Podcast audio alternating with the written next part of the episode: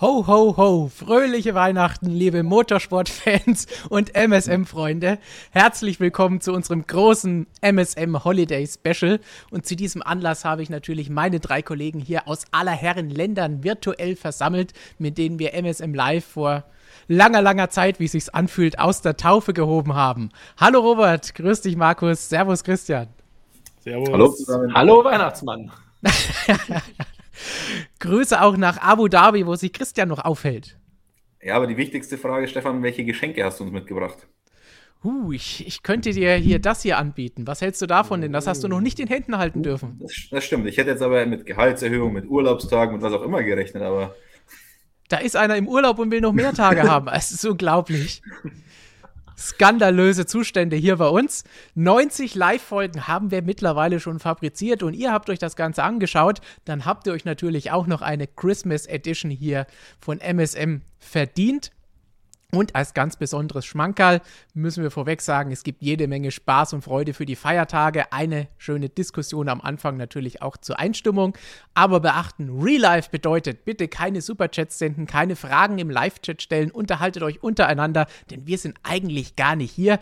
Heute werdet ihr beschenkt. Schließlich muss ja irgendjemand diesen roten Schlitten da beim Boxenstopp mit Geschenken auftanken und die Kufen in zwei Sekunden wechseln und so. Das müssen die drei hier machen. Ich glaube, wir könnten trotzdem schon ein paar Fragen beantworten. Warum sind wir so für Mercedes in diesem Finale gewesen? Nach zweieinhalb Minuten öffnet er schon wieder die Büchse der Pandora und schon so also ist mir auch aufgefallen, dass vor allem der Christian schon sehr tendenziös schreibt. Also. Eieiei, es ist doch Weihnachten. Und wir haben heute drei Sachen für euch im Angebot: Spiel, Spaß und eine Zuschauerfrage. Richtig, drei Dinge auf einmal, die es für euch geht. Aber bevor wir zu den ganzen abgedrehten Sachen kommen, die wir für euch haben, keine Sorge, die kommen noch früh genug und wahrscheinlich lieber, als euch hinterher lieb gewesen sein wird. Aber vorher müssen wir eine Frage beantworten. Wie üblich mit dem Hashtag AskMSM wurde das Ganze gestellt. Und die Frage kommt heute von Ratana. Stimmt ihr zu? MotoGP slash SBK ist gleich UFC und Formel 1 ist gleich WWW. Äh, WWW? WWE!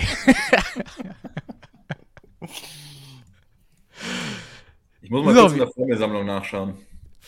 Ich glaube auch, dass wir da jetzt, wenn wir uns jetzt hier noch die Einblendung anschauen, müssen wir jetzt ein bisschen rechnen, oder? Ist die Antwort 3? Möglicherweise. Spektakel, Drama, besser als jedes Netflix-Drehbuch war die Saison in diesem Jahr. Der einen haben sie geliebt, der anderen haben vielleicht ein bisschen einen schalen Beigeschmack am Ende gehabt. Alle Standpunkte sind völlig in Ordnung und keiner ist nur für die eine Sache. Alles richtig. Aber der Motorsport hatte 2021 eines gemeinsam: Formel 1, DTM, WEC. Alle Finals hatten große Diskussionen, Proteste, Berufungsandrohungen, Rücktrittsandrohungen. Jede Menge ging dahinterher hinter den Kulissen noch rund, was auch bei uns und bei euch zu vielen Diskussionen geführt hat und zu der großen Frage Sport gegen Show. Was ist da los? Ist es zu viel Show, zu viel Entertainment, Politik, Geld, Macht, ihr kennt das schon, oder ist es immer noch der gute alte Sport? Also wenn ich vielleicht mal ganz kurz loslegen darf für den lockeren Einstieg. Also ja, wir Locker. hatten ja nicht nur in der Formel 1 dieses Jahr Proteste am Rande des Saisonfinales, nein, äh, auch in der DTM gab es genauso einen Protest. Der wurde aber auch zumindest kurz vor dem Qualifying oder nach dem Qualifying und vor dem Rennen dann aufgelöst. Das heißt, man konnte einen Meister küren. Und in der WEC, in der Langstreckenweltmeisterschaft, hatten wir das auch. Da hat Porsche am Ende äh, Einspruch eingelegt. Da ging es um einen Crash mit Ferrari, auch wenn das nicht so ganz angekommen ist im Vergleich zu den Formel 1 Geschehnissen, die natürlich um die Welt gingen es zeigt mir zumindest mal, wenn wir dem Ganzen irgendwas Positives abgewinnen wollen, wir hatten endlich mal wieder Kämpfe um eine Meisterschaft. Also wir hatten keine Serienweltmeister, es ging halt bis zum letzten Rennen um alles. Äh, in allen drei Serien, natürlich auch äh, in vielen anderen Rennserien. Und wir sehen halt, wenn es halt richtig brennt, dann aber volles Rohr. Und wenn da Hersteller hinterstehen, dann kommen die mit den Anwälten an halt eben. Äh, egal ob an der Rennstrecke oder zu Hause irgendwo im Teamquartier. Ähm, das heißt für mich, wenn wir was Positives dem Ganzen abgewinnen wollen, dann zumindest eben Spannung bis zum Ende und danach wird es halt eben dreckig, so wie man das halt eben bei großen Milliardenunternehmen schön kennt. Ich habe übrigens noch eine nette Geschichte, wie sich dieser ganze Kreis schließt. Ähm, Kollege Liam Lawson war noch hier in Abu Dhabi, der ist ja noch einen Test gefahren. Und dann muss ich daran denken, wie man da in der DTM das Saisonfinale verloren hat und wie man es in der Formel 1 gewonnen hat. ausgleichende Ungerechtigkeit oder wie meinst du? DTM hat Maxi Götz gesagt. Der DTM-Champion Maxi Götz äh, sagte erst kürzlich, das ist dann ein bisschen Gerechtigkeit. In der DTM hat dann Mercedes gewonnen und in der Formel 1 dann eben halt Red Bull. Ich weiß nicht, ob Toto Wolf das ähnlich sieht, aber es ist mit Sicherheit die Ansicht von äh, Maxi Götz, unserem DTM-Champion. Also seine erste Wortmeldung gestern hat sich ein bisschen anders angehört, würde ich jetzt mal sagen. aber, wir haben ja, aber wir haben ja noch mehr. Wir haben ja DTM plus Formel E. Und dazu noch einen Konstrukteurstitel. Und das alles gegen den Fahrertitel der Formel 1. Also irgendwann muss man auch mal zufrieden sein. Sehe ich genauso. Stimme ich dir voll zu. Ja. Formel E, damit wir es zumindest einmal kurz ansprechen, äh, ist übrigens für mich dann die Battle Royale der WWE, also FE gleich WWE SummerSlam, müsste man sagen. Gerade nochmal nachgeschaut, 13 Fahrer konnten noch die Meisterschaft vor dem letzten Rennen gewinnen dieses Jahr in Berlin. Äh, 13 Fahrer ist die Hälfte des Starterfeldes, also ja, Nick de Vries gewinnt das Ding, hätte auch keiner gedacht. Ich hatte irgendwie auf Yokozuna den Undertaker getippt, aber äh, ich glaube, jetzt kommen wir dann doch mal hier zu der Frage da. Wo, also wobei E ist für mich mehr so, wie wenn ich hier in meiner österreichischen Heimat ein Bierzelt gehe und sich irgendwie so 15 besoffene Typen gegenseitig aufs Maul geben. Das ist für mich mehr so von Solange einer gewinnt, ist es mir doch egal. Oder wie Leikat hier in Abu Dhabi, Al Fawzan, äh, wenn die Locals hier mitfahren. Da ging es ordentlich zur Sache letzte Woche. Bei deinem Duell Nee, das, das, das, das, war ja noch gediegen. Ähm, das war ja mit den ganzen Formel 1-Kollegen, die wissen ja einigermaßen, was zu tun. Aber die Locals hier, äh, mit den Kartfahren, das ist wie Formel E. Formel E-Simulator. Aber du, du, hast ja gesehen, oder ihr habt es gesehen, in, in deinem Vlog an dem einen Tag war ja die Szene mit drin, wo du abgeschossen wurdest beim Medien-Kartrennen. Also, wenn das Voll noch schlimmer zugeht. Die das ausgelöst hat. Also, wir haben noch andere äh, Videoaufzeichnungen angeschaut. Es gab mehrere Onboard-Kameras. Und da sind wir zu dem Urteil gekommen, dass die FIA schuld war. Genauso wie am verpatzten Finale dann paar Tage später auf, auf dem Yas Marina Circuit. Markus, ich habe Angst, dass du dir das irgendwann mal wieder nachts um 12 anschauen musst, wenn Christian diese Onboards auspackt. Ja, Gott sei Dank, Christian und ich gehen uns jetzt über die Weihnachtsfeiertage eh mal aus dem Weg und dann, vielleicht hat er es bis in Januar eh vergessen und dann komme ich vielleicht straffrei davon quasi. Weil von unseren MSM-Duellen musstest du dir da schon die ein oder andere Wiederholung anschauen. Das waren harte Abende, ja, aber ich habe es überlebt. Wobei ich bin seither nicht mehr dasselbe, das muss ich auch zugeben. Gut.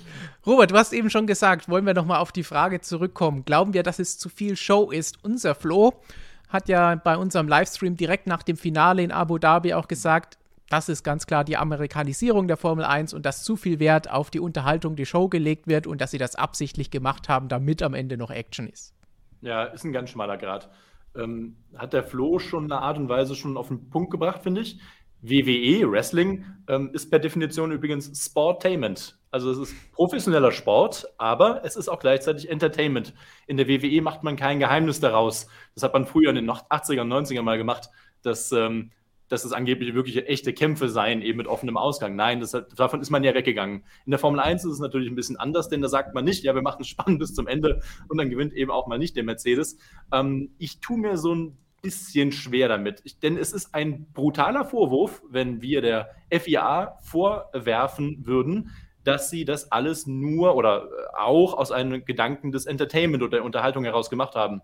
Denn Unterhaltung, da steht die Sicherheit nun mal nicht an oberster Stelle, zwingenderweise. Aber das muss sie bei der FIA, das hat John Todd ja auch mehrfach erzählt in den letzten zwölf Jahren, das Thema Sicherheit. Und ähm, hier haben wir die gleiche Geschichte. Sicherheit muss der relevante Faktor sein in jedem Motorsport, eben auch der Formel 1. Und es darf nicht sein, äh, wer hat die Reifen gewechselt, holt man nochmal ein Safety Car für die letzte Runde. Äh, wir wollen ein Autorennen sehen. Ja, wir wollen vor allem mal sicheren Sport sehen, äh, in der alle Wettbewerber die gleichen äh, Bedingungen vorfinden im Reglement.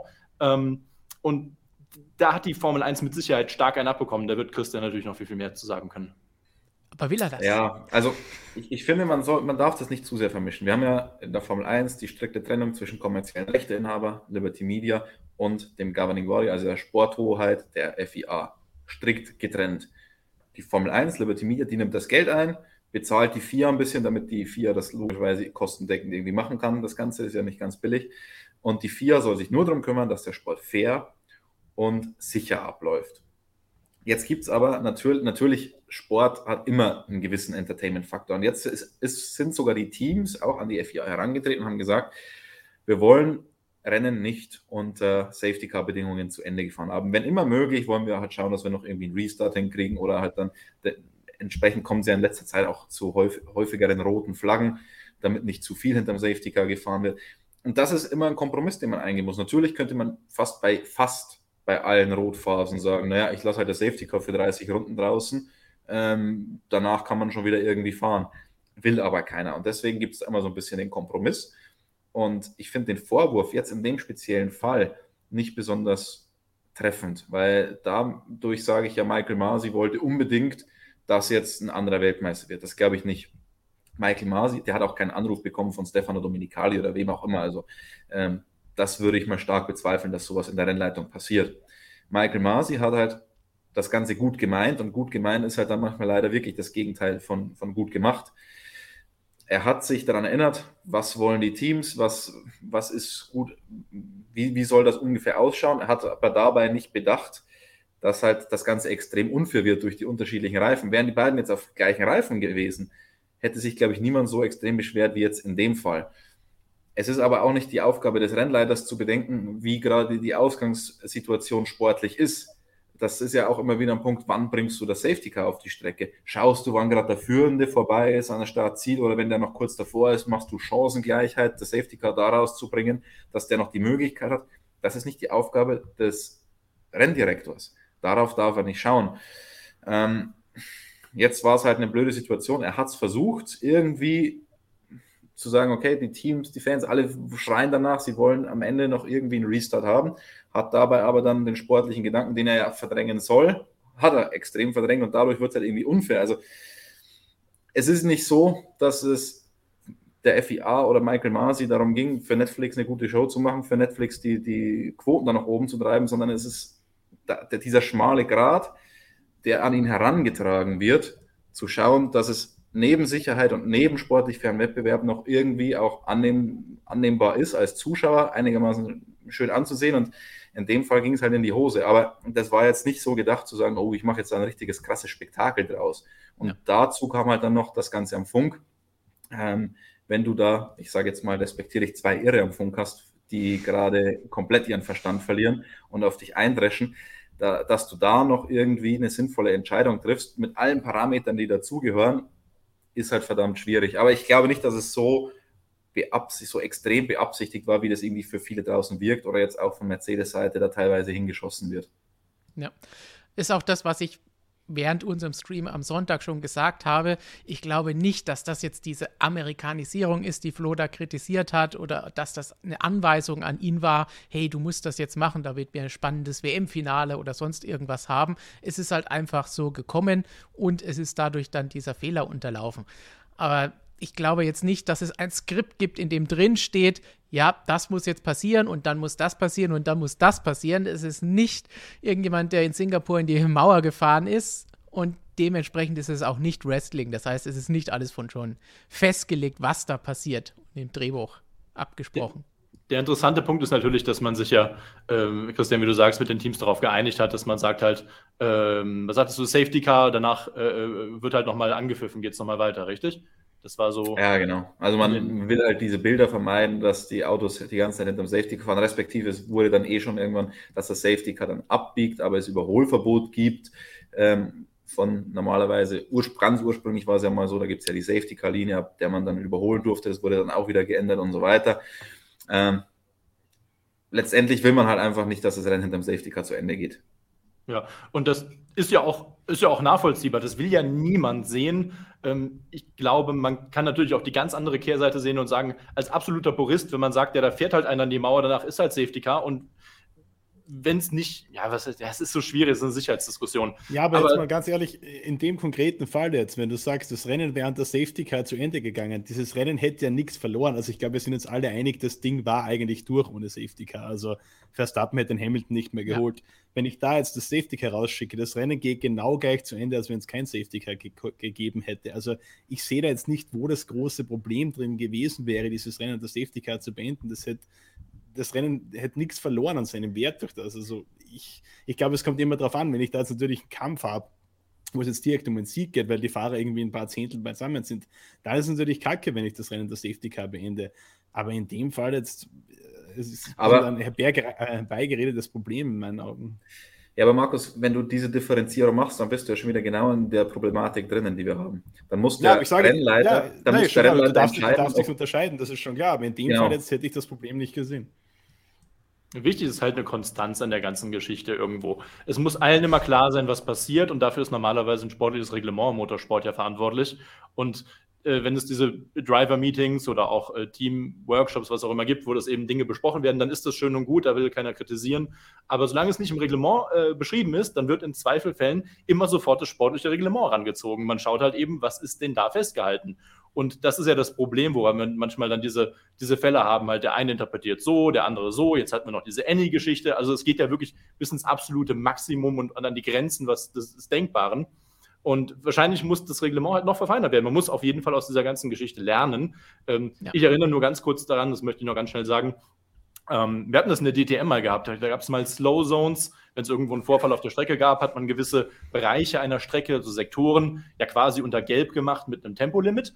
Ähm, bis dann irgendwann Gerhard Berger kam, hat gesagt, ich mag keine Slow Zones. Wenn es ein Problem gibt, macht ein Safety Car, weil da gibt es diese geilen Safety Car Restarts, die ja sehr eng durchgeführt werden seit ein paar Jahren der DTM, wo man auch gesagt hat, ja, aber eigentlich ist doch eine Slow Zone besser, weil warum musst du das ganze Feld wieder zusammenführen? Das ist ja ein Problem bei Safety Car. Es verzerrt halt nun mal den bis dato äh, herrschenden Wettbewerb. Aber es gehört halt zum Sport dazu, das, da kannst du ja nichts machen.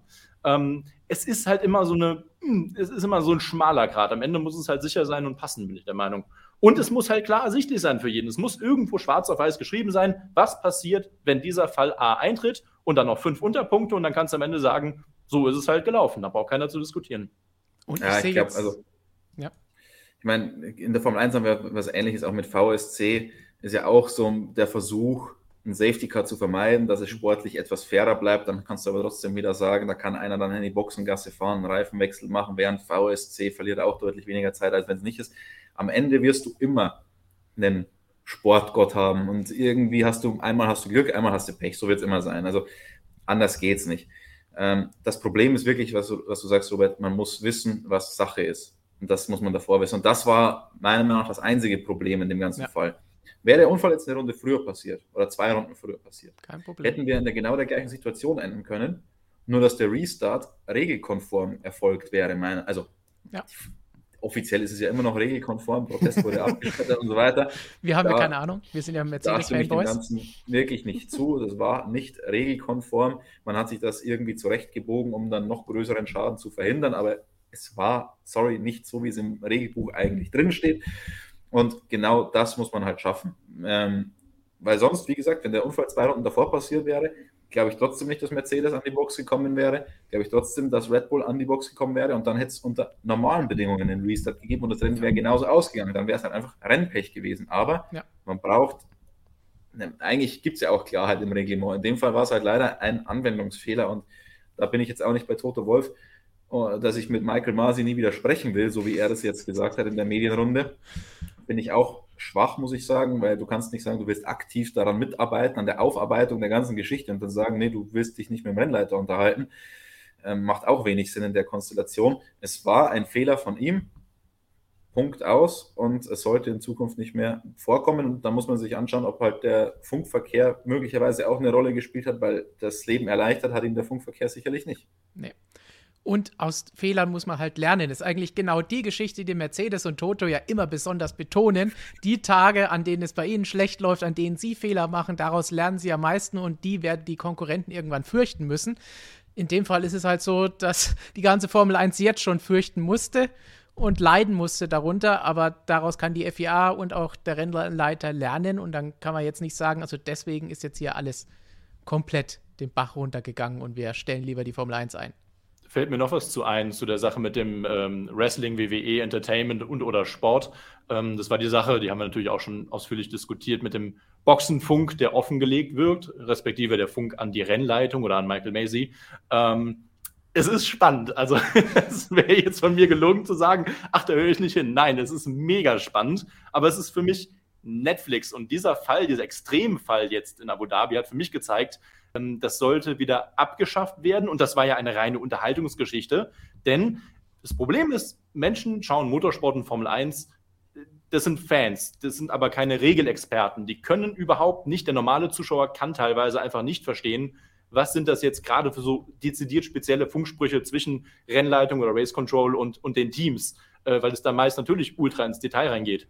Und es wirkte äh, sowohl in Saudi-Arabien, äh, das war Saudi-Arabien, glaube ich, ja. als auch in Abu Dhabi von außen betrachtet. Ich habe es mir wirklich nur als, naja, als Fan angeschaut. Ähm, es wirkt lächerlich. Es wirkt lächerlich. Man spricht von Basaren und basarartigen Zuständen. Das ist irgendwann dann auch kein richtiges Entertainment mehr. Also ich bin der Meinung, das muss man auf jeden Fall überdenken. Die Idee war vielleicht gut in Sachen WWE Entertainment. Jo, der Zuschauer soll mitgenommen werden hinter die Kulissen.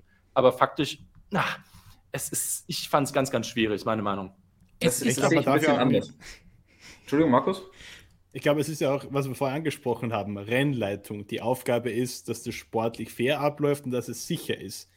Darum soll sich die Rennleitung kümmern. Und wenn wir jetzt gerade an die Schlussphase in Abu Dhabi denken, da war wirklich Michael Mason teilweise sagen wollte, hey, jetzt bitte lasst mich mal in Ruhe, ich muss jetzt erstmal schauen, dass ich das alles hier geregelt kriege. Also er wird da wirklich teilweise an seiner Arbeit gehindert, an dem, was eigentlich da ist. Also ich glaube, das ist schon ein Faktor, den man nicht unterschätzen darf, dass man da wirklich ja.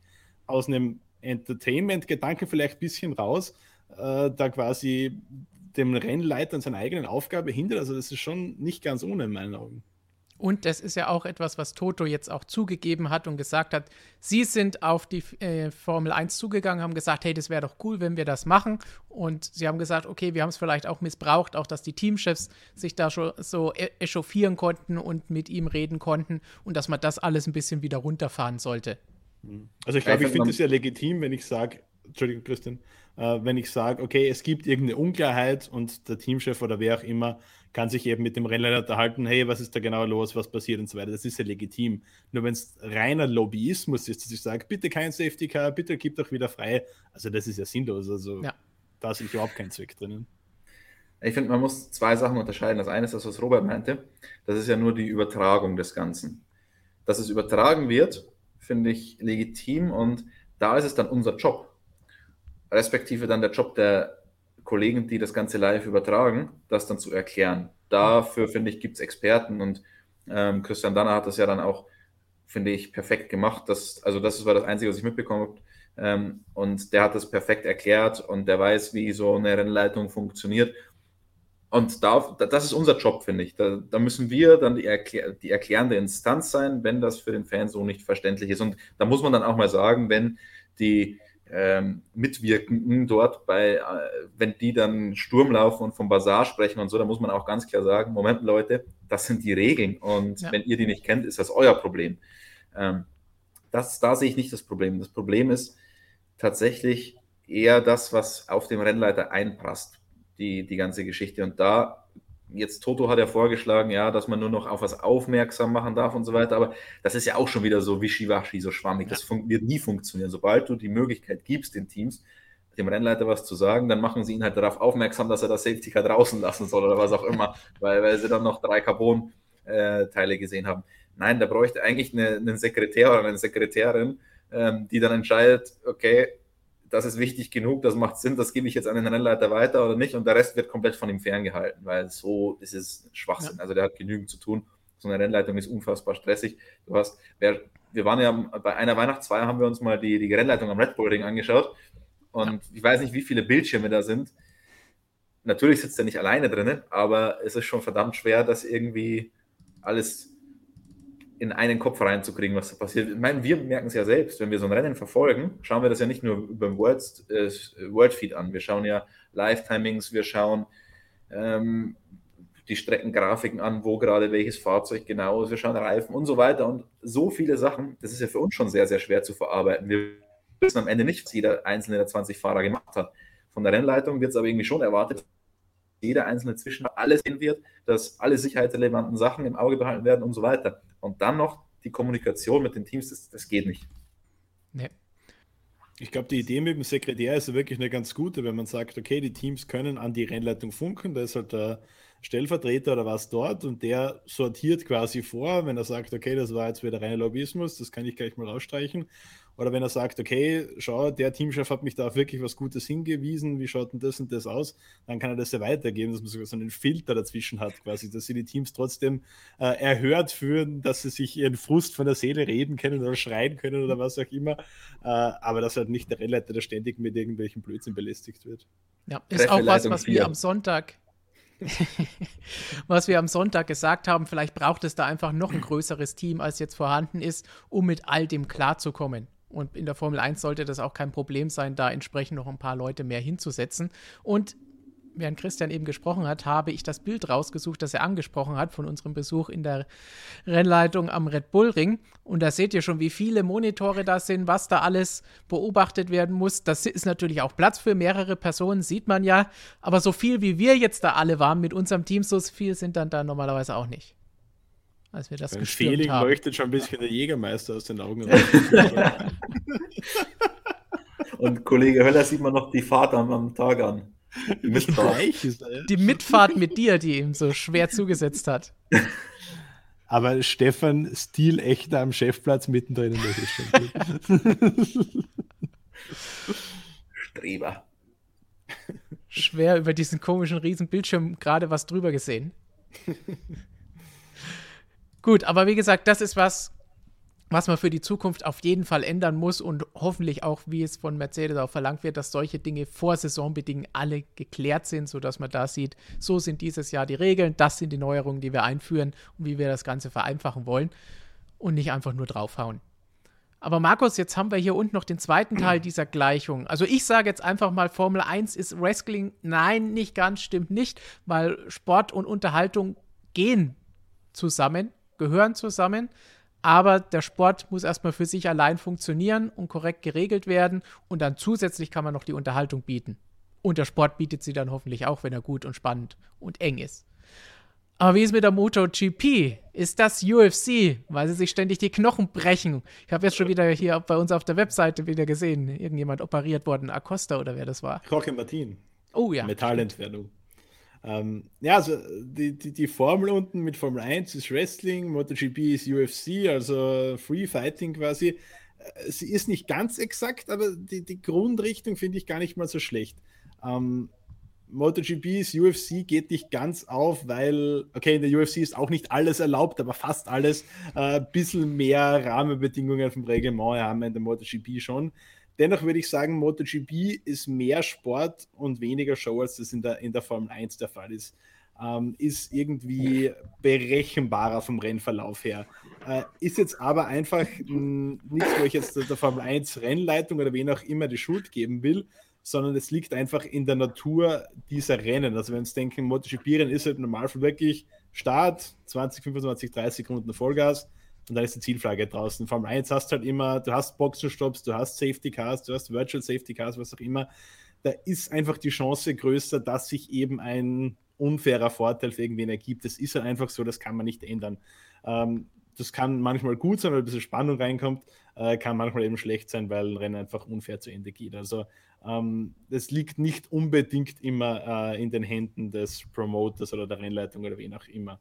Ähm, aber ja, grundsätzlich würde ich schon sagen, dass die MotoGP ähm, mehr Wert auf Sport, weniger auf Entertainment liegt, äh, legt. Ähm, das sehe ich aber auch wieder positiv und negativ, wenn ich schaue, was die Formel 1 in den vergangenen Jahren geschafft hat mit dem ganzen Netflix-Thema, auch wie sie wirklich Social-Media-Kanäle innerhalb weniger Jahre wirklich sehr gut aufgebaut haben äh, da wirklich guten Content produziert haben. Auch die Art und Weise, wie Rennwochenenden äh, organisiert sind, mit vielen Stars, mit Konzerten und so weiter. Also da hat man schon viel richtig gemacht.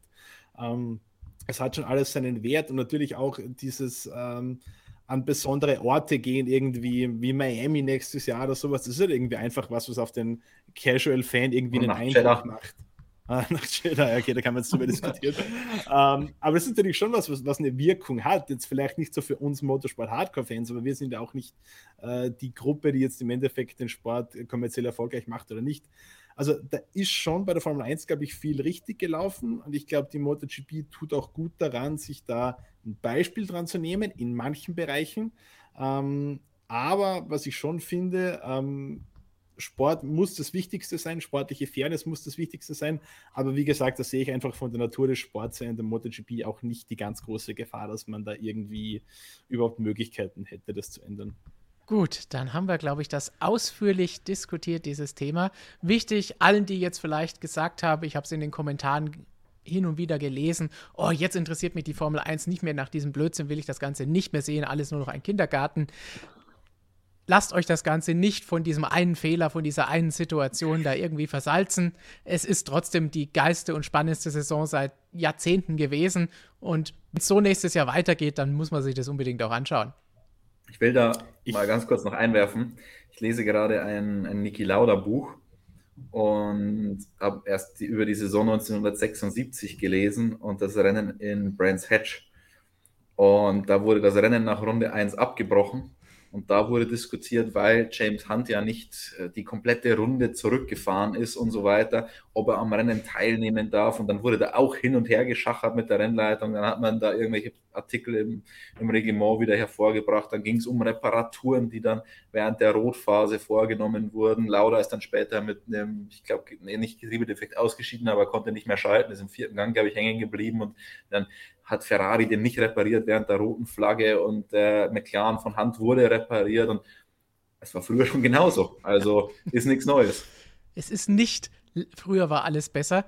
Das heißt, es gab schon viele, viele Formel 1-Kontroversen, Motorsport-Kontroversen über die Jahre in allen Rennserien. Die einen bekommt man mehr mit, die anderen erinnert man sich mehr, die anderen weniger. Aber lasst euch dadurch nicht die Formel 1 kaputt machen, egal ob ihr sagt, hey, das hat mir nicht gefallen oder es hat mich gar nicht gestört, war ja trotzdem spannend bis zum Schluss, der Rest interessiert mich nicht. Beides valide Ansichten, aber lasst euch dadurch nicht die nächsten Jahre kaputt machen, indem ihr sagt, um Gottes Willen, den Käse will ich mir jetzt nie wieder antun. Ach, das ist eh Blödsinn. Alles, was spannend ist weißt, und alles, was kontrovers ist, da willst du noch viel, viel mehr einschalten. Das habe ich in DTM den gleichen Spaß gehabt. Ich gucke nie wieder DTM. Ja klar, jeder will doch wissen, was da nächstes Jahr passiert. In Formel 1 ist genauso. Also dem Produkt Sport in dem Moment kann nichts Besseres passieren, sagen wir mal ehrlich. Also, also ich gebe da, geb da Robert hundertprozentig recht. Also ich glaube, Kontroversen sind immer gut für den Sport. Wenn ich jetzt denke, MotoGP 2015, Rossi, Lorenzo Marquez, Sepan Cash, bla bla bla, kennen alle die Geschichte, haben damals auch alle gesagt, das hat mit Sport nichts zu tun, der greift ein in den WM-Kampf. Das war das Beste, was dem MotoGP passieren könnte. Das, wirklich, das war die Initialzündung, warum der Sport in den letzten Jahren auch so gewachsen ist. Also ja, aus einer rein sportromantischen Perspektive ist es in dem Moment vielleicht ärgerlich, aber was den generell den kommerziellen Erfolg eines Sports angeht, ist es immer nur gut. Und ähm, was das Schönste ist, 1976 Proteste gab es damals auch schon. Es wurde gegen diese Rennen Brands Hatch Protest eingelegt und dann gab es noch einen Protest gegen die Disqualifikation von James Hunt beim Spanien Grand Prix, weil das Auto 1,8 Zentimeter zu breit war. Ähm, und dann gab es Wochen später, wurde dann die Disqualifikation doch aufgehoben und so weiter. Also früher war das vielleicht sogar noch schlimmer als heute. Nur erst. Das waren doch geile Dimensionen, 1,8 Zentimeter zu breit, so wenn der, der vier Offizieller so mit dem Zollstock hinten gestanden ist, das ist aber schon ein bisschen breit hier. Ne? Vor allem, was man hört, ähm, ist ja, dass McLaren das absichtlich gemacht hat, die 1,8 Zentimeter, wenn man dann die Kühler anders anordnen konnte. Und heute diskutieren wir da über Millimeter. Also der Sport wurde diesbezüglich eigentlich schon deutlich besser, als, als er früher war. Heute sind es 1,8 Millimeter im besten Fall. So, den besten Fall haben wir jetzt wahrscheinlich bei unserem nächsten Thema nicht. Erstmal vielen Dank für die Fragen und alle anderen Fragen, die ihr uns über das Jahr hinweg geschickt habt. Wir haben auch noch jede Menge QAs die nächsten Tage über die Winterpause für euch vorbereitet. Es werden sogar gerade welche parallel zu unserer Aufnahme hier noch gedreht. Das heißt, Olli und Co. sind da drüben am Werkeln und werden dann entsprechend die nächsten Wochenenden euch mit QAs erfreuen. So Gott will. So, so, Gott will und das alles funktioniert. Aber da gehen wir von aus, denn wenn ihr, wenn ihr das hier seht, ist das erste nämlich schon gelaufen. Hoffen wir. Boah, das ist gerade totaler Inception-Moment. Ja. Real Life, sage ich nur. Real Life, Markus. Crazy. Live Crazy. Aufzeichnung, also Wahnsinn. Crazy sind auch unsere Tipps gewesen. Ihr kennt es, ich weiß nicht, seit 2018 oder so, machen wir vor jedem Saisonbeginn nach den Testfahrten ein kleines Tippspiel mit zehn Fragen. Da machen wir ein Video, wer wird Weltmeister und beantworten hier alle die Fragen. Bislang haben immer nur alle Formel 1 Redakteure mitgemacht. Jetzt hat fast die ganze Redaktion mitgemacht. Robert und Markus haben sich mit reingeschlichen, ansonsten alle Formel 1 Leute und Social Media und Videoleute. Du hast getippt, ja? Hey, ich, ich komme mich nur noch an meinen MotoGP erinnern. Okay, cool. ja, für euch gibt es jetzt bei der Auflösung also auch darum, welchen Platz belegt ihr bei dieser ganzen Geschichte. Ich bin ja kein Formel 1-Experte, ich muss nichts wissen. Das Ergebnis ja, von diesem Ding gibt dir da recht. Weil ich glaube, eines der, der, Fazit des Ganzen könnte sein, vielleicht sollten wir die Nicht-Formel-1-Redakteure nicht mehr mittippen lassen. Aus Formel-1-Sicht könnte okay. das sein.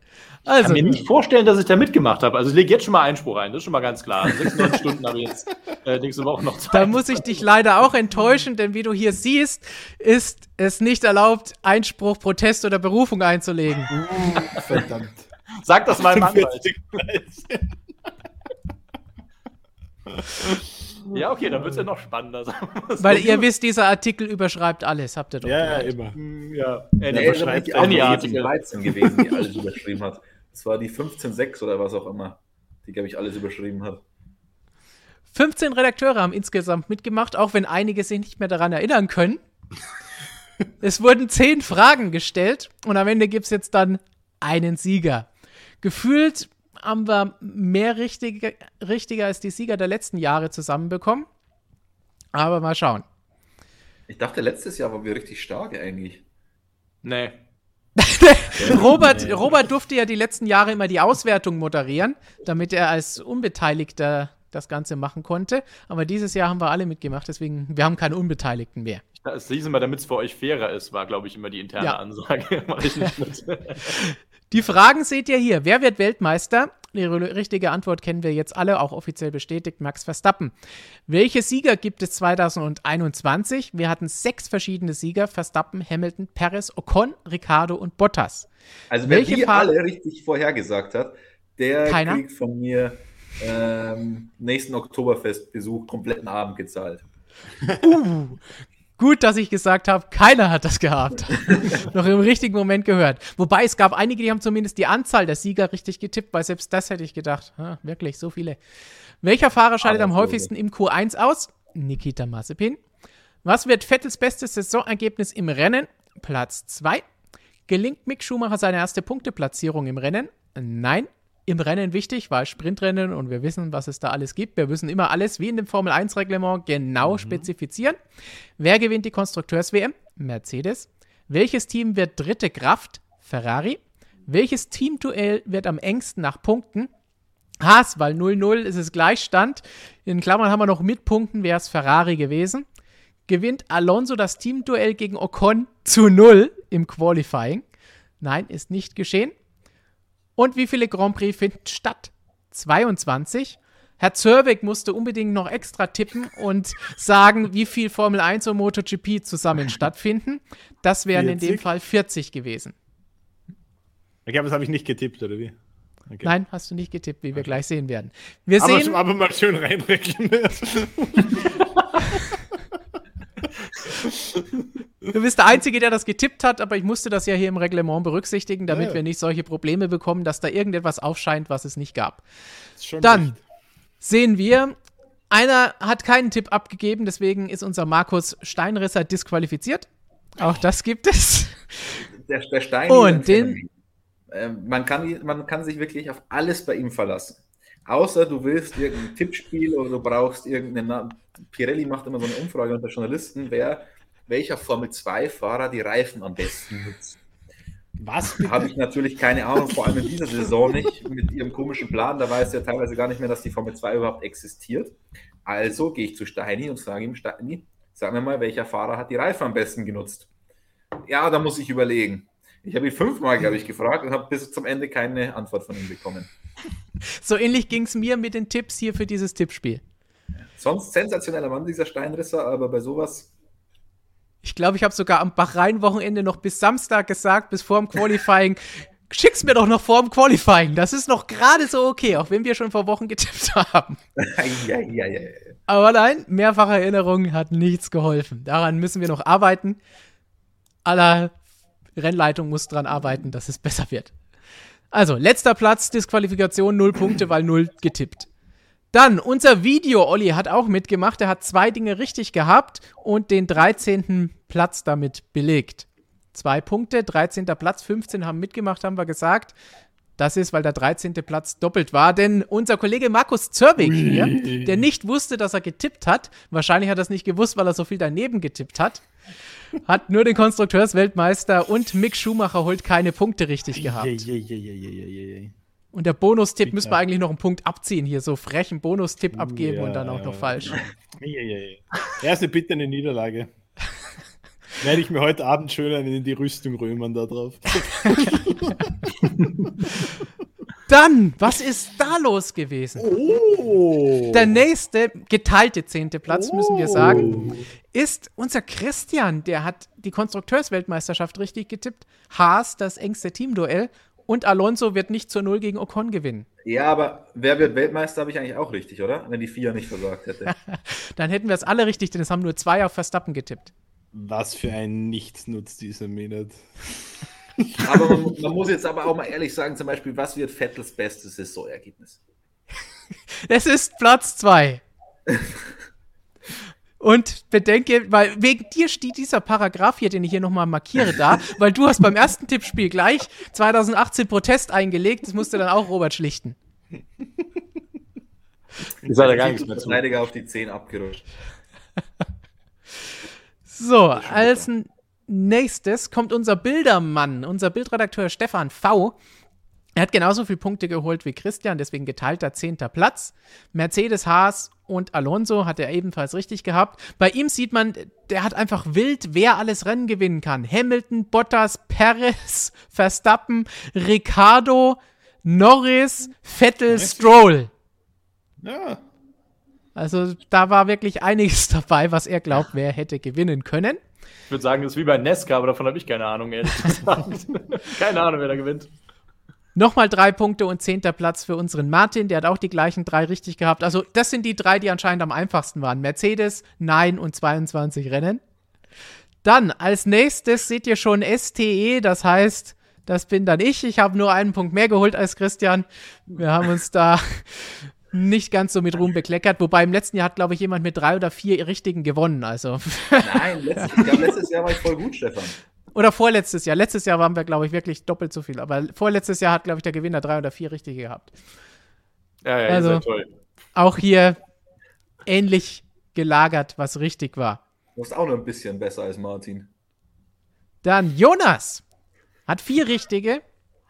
Geteilter fünfter Platz zeigt auch, wie viele fünfte Plätze wir haben müssen, wenn wir hier von eben Platz 5 hatten wir bei mir schon und Platz 10 bei Martin. Also da gehen, kommen jetzt einige Fünfte mit vier Punkten. Jonas hat als erster Verstappen richtig getippt. Einer von dreien, die das richtig getippt haben. Platz 2, Vettel hat er auch richtig getippt. Wer Verstappen? Ja, ja. Flo musste den auch richtig Verstappen war Flo, da hast du richtig. Der hat aber trotzdem nicht mehr Punkte insgesamt bekommen, auch vier. auch die gleichen richtigen. Der nächste Flo hat ebenfalls vier der sich jetzt gerade in der Videoaufnahme befindet. Nein, Mercedes Haas, nein. Also da siehst du, das sind so die Sachen, die immer jeder richtig getippt hat. Mercedes war eine Bank. Dann Daniel hatte auch vier Punkte. Ebenfalls wieder die gleichen. Oh, Ferrari war hier als dritte Kraft auch noch mit dabei. Hm. Und noch ein fünfter, Gigi. Gigi. Beziehungsweise sind wir hier schon auf Rang 3 gesprungen. Sorry, fünf Punkte. Verwirrend, diese Tabelle, Stark. die ich selbst angelegt habe. Ey. Machst du aber schön mit dem Durchscrollen, muss man auch mal anerkennen, dazu sagen, ne? Ich habe ich hab die Fenstergröße extra gemacht, damit man nur einen immer sieht. Eine Spalte. Killer. Das ist, das ist Vorbereitung, du. Da musste ich lange an den Pixeln hier herumspielen, aber Gigi hat so viele Fahrer getippt, die Rennen gewinnen, da muss ich es wieder weiterziehen. Hamilton, Ricardo, Verstappen, Bottas, Gasly, Leclerc, Norris. Ja, zumindest sind nicht die Aston Martin dabei, wie bei Stefan V. Aber Dritter Platz, fünf richtige. Massepin richtig. Platz zwei bei Vettel richtig. Nein, bei Mick. Mercedes, wie jeder richtig hat. Und Alonso richtig getippt. So, dann machen wir wieder ein bisschen kleiner, denn jetzt gehen wir weiter zu Robert, der auf dem geteilten dritten Platz daherkommt, auch wenn er es nicht mehr weiß. Kann man schon klatschen. Die gleichen Punkte, Mazepin, Mercedes, Ferrari, Haas und Nein richtig getippt. Und von drei geht's auf Platz ja, zwei. Moment mal, Moment mal, Moment mal. Da kommt unser Rookie, unser Rookie Samuel. Ich dachte, wir feiern uns noch ein bisschen. Okay. Mit sechs richtigen. Gut, Podestplatz für Robert. Wie fühlst du dich dabei? Ja, äh, gutes Training gehabt und äh, muss sagen halt, ja, also zufrieden bin ich nicht. Da möchte ich nächstes Jahr auf jeden Fall nochmal das, das toppen. Ähm, der Rest ist aber für mich eh keine Konkurrenz, von daher, naja. Aber ihr aber habt es auch gut gemacht. Ihr habt da schöne Farben benutzt. Das habt ihr gut gemacht. Äh, die Namen habt ihr richtig geschrieben. Das möchte ich auch, auch in der Stunde des Sieges anerkennend mal äh, ihr äh, ähm, ne, anmerken. Ihr habt da keine Tippfehler reingemacht. Sehr gut. Am, lieb, am, liebsten hätte ich jetzt gerade den Hamilton gemacht und hätte diese Siegerehrung einfach geschwänzt. Robert, du bist der einzige von uns vier, der ein Interview kriegt, weil wir drei hüllen lieber den Mantel des Schweigens darüber, was wir da getippt Na, ich haben. Ja den Kimi auf der Viergarde. Aber du hast die üblichen Verdächtigen richtig gehabt. Und Verstappen ist bei Samuel eben noch dazugekommen. Aber es gab noch jemanden, der mehr hatte und der das Ganze gewonnen hat. Und das ist ebenfalls ein Rookie in unserem Tippspiel. Und das ist unser Lukas, den ihr natürlich hier als Social Media Menschen und Videomann kennt aus unseren Streams. Er hat Hamilton falsch getippt und hat die Sieger falsch getippt, aber ich glaube, die haben alle falsch getippt. Aber hätte er fast richtig gehabt, ne? Aber den Rest? Ja, es ist das gleiche Problem, das ich auch hatte, es ist dieser dumme Ocon. Ja. Denn diesen Sieg hat keiner eingeplant. Das scheint mir jetzt wirklich zum wertend zu sein, Stefan. Also Meinst da du, das war nicht objektiv? Da ist jetzt die Unabhängigkeit wirklich flüchtig. Und ihr denkt es euch alle. Aber Massepin richtig, Vettel richtig, nein bei Mick, Mercedes, Ferrari, Haas richtig, nein und fast auch noch die Anzahl der Rennen richtig gehabt. Also, ja, das ist stark. Ja, ist schon gut. Ja, Verdienter Sieger, ja, würde ich damals sagen. Aber Glückwunsch. Ganz klar. Applaus. Gute Für Lukas. Kannst du nochmal auf meine Spalte scrollen? Ich will mal sehen, was oh je. da. Jetzt kommt eine zweistündige Analyse. nee, das wird jetzt ein bisschen dauern, bis du da durchgescrollt hast. ja, ich musste weit zurückgehen. Ja, ja. Oh, Markus ist schon eingeschlafen. Also analysieren wir nochmal. Wieso habe ich denn da bitte, welches Team wird dritte Kraft McLaren gesagt? Wir haben doch letztes Jahr einen Stream gemacht und da habe ich Ferrari gesagt. Ich weiß, das, das habe ich das ganze Jahr immer wieder wiederholt, dass wir beide letztes Jahr gesagt haben, ja. Ferrari kann dieses ja. Jahr auf Platz 3 springen, das trauen wir ihnen zu. Aber wir haben es nicht getippt. Beide, daran kann ich mich noch erinnern. Wieso steht wir, jetzt auf einmal hier McLaren drin? Das, das wir haben beide aber auf McLaren getippt. Christian, das Podium jetzt sowieso nicht erreicht, nur das andere interessiert eh kein Schwein. Also. Ja, nee, nee, nee, nee, da sind ja bestimmt noch mehrere solche Sachen drinnen. Ja, ich weiß nur, dass es mir als erstes aufgefallen ist. Ja, aber das ist ja dein Fehler, wenn du dann nicht das tippst, was und ich auch nicht tippe, was wir letztes Jahr prophezeit ja, haben. Ist, ich habe ja das Richtige reingeschrieben, aber ich ja, weiß ja noch. Na. Ihr wart beide nicht gut, vielleicht können wir uns einfach darauf einigen. Genau. Das sind wir uns alle oder einig. Markus, was meinst du? Aber, aber das gilt ja eigentlich für jedes Jahr, oder? Ja. Aber, aber Robert, du musst bedenken, obwohl ich nicht gut war, die ersten zwei oder drei Jahre habe ich trotzdem damit gewonnen ja, es spricht für, für, nicht, für wenig. Spricht fürs hohe Niveau. Die Wettbewerbsfähigkeit. Ja. Ja, das so. wäre bitter gewesen. Bitter, ja, würde ich auch so sagen. Ich wiederhole nochmal, keine Proteste und Berufungen möglich gegen dieses Endergebnis. Lukas, du hast gewonnen. Herzlichen, Glückwunsch. Was genau hat er jetzt gewonnen? Ruhm und Doch, Ehre. Eine Million Jelly Beans. Ruhm und Ehre ist immer eine schöne Sache. Die reicht bei uns. Ruhm und Ehre. Ruhm und Ehre. so, und dann wollen wir jetzt noch ein bisschen darüber reden, was wir euch schon versprochen haben zum 100.000. Abonnenten. Mittlerweile haben wir 140.000. Vielen Dank dafür, dass ihr alle mit dabei seid. Und jetzt wollen wir darüber sprechen, wie entstehen denn unsere Videos und unser Printmagazin. So ein bisschen ein Blick hinter die Kulissen. Fangen wir vielleicht mit unserem Printmagazin an. So sieht die aktuelle Ausgabe aus. Ihr habt sie alle noch nicht in Händen halten können. Robert, vielleicht? Nein, tatsächlich nicht. Ich bin jetzt extra ins Büro gekommen, aber die sind wahrscheinlich irgendwo noch äh, verschütt gegangen, wie man so schön sagt. Ich bin noch auf der Suche. Im nächsten Gut. Video zeige ich euch dann, ob ich sie gefunden habe oder nicht. ich hoffe, wenn das Ganze hier dann live läuft, also real live läuft, dann hast du es gefunden. Ja, gebt dem Video aber einen Daumen hoch, weil dann ist, erhöht es die Chancen, dass es sie doch noch finden wird, auf jeden Fall. Habe ich gelesen irgendwo im Internet. So, dann wollen wir vielleicht mal sagen, wie entsteht denn so eine Printausgabe bei uns? Fangen wir ganz schnell mit den langweiligen Sachen am Anfang an. den Sachen, die ich machen muss. Wir brauchen natürlich Themen, die wir uns überlegen müssen. Wir brauchen eine Struktur, wie das Heft aufgebaut ist, welcher Artikel kommt auf welche Seite. Diese Struktur wird dann im Laufe des Entstehungsprozesses, des Produktionsprozesses mehrfach über den Haufen geworfen, weil wir plötzlich Themen rausschmeißen, andere Themen reinnehmen, Themen kürzer machen, Themen mehr Seiten bekommen. Da geht es viel schön hin und her.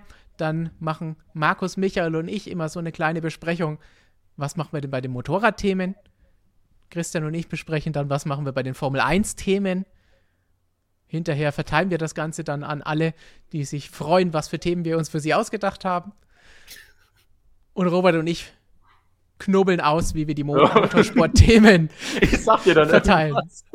Du sagst dann irgendwas, meistens auf den letzten Drücker. Was machen wir denn? Dann. Auf die 18 Seiten Motorsport, oder?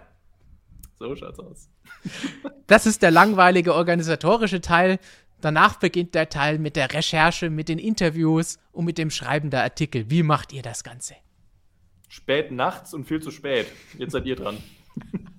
Ja, also Druck, Abgabedruck ist definitiv ein guter Motivator. Also ich, ich, ich tue mir ganz schwer, irgendwie so lange im Vorhinein zu schreiben. Also ich brauche auch immer so ein bisschen den, äh, diesen Drive da dahinter. Aber dann funktioniert das eigentlich ganz gut. Aber die Aussagen von dir und Michael sind immer, oh, da haben wir ja so viel Zeit, das ist alles weit vorher fertig. Ja. Lügen man selbst ein bisschen an immer, aber wenn, wenn, ich dir jetzt zu Beginn schon sage, ja, das kriegst du dann so zwei Stunden, bevor es fertig sein muss, dann hackst du mir den Kopf ab. Das kann ich auch nicht machen. Äh, ja, wir haben es immer noch rechtzeitig geschafft, glaube ich. Jedes Heft ist in Druck gegangen. Ja, siehst du. Es war nie leer. ja, ich bin dann immer irgendwann ähm, so, ah, da gibt es doch auch so schöne Bilder vom letzten Rennen. Könnte man nicht so eine Doppelseite Bild machen? Das denke ich mir dann immer. Aber irgendwie, es ist wie, wie in der Schule. Wenn du eine Facharbeit machen musst, dann hast du die auch nicht zwei Wochen davor fertig. Ich sehe schon, ich habe vorhin davon gesprochen, alles muss genau vorbereitet sein, Millimeter genau die Excel-Datei, damit wir das hier machen können. Genauso machen wir es beim Heft nicht. Aber bunt ist es auch, deine Planung, muss man ja. auch dazu sagen. Ich habe jetzt leider keinen Plan mehr, weil das Ding ja hier schon letzte Woche in Druck gegangen ist. Sonst hätte ich jetzt noch mal meinen schönen bunten, ausgedruckten Zettel hochhalten können, wo ich immer schön anmale in unterschiedlichen Farben. Wo ist der Text da? Wo sind die Bilder rausgesucht? Was ist gelayoutet und was ist freigegeben? Sieht toll bunt aus. Man, man, muss fairerweise auch sagen, vieles lässt sich auch nicht so richtig gut planen. Wenn jetzt ein Interview angesetzt ist, kann es ja immer noch passieren, dass das Interview dann doch nicht stattfindet ist uns alles schon passiert und dann muss man halt irgendwie improvisieren. Und dann muss man halt irgendwie doch George Russell nehmen. Wobei, der war sogar geplant. Ja, das der war geplant.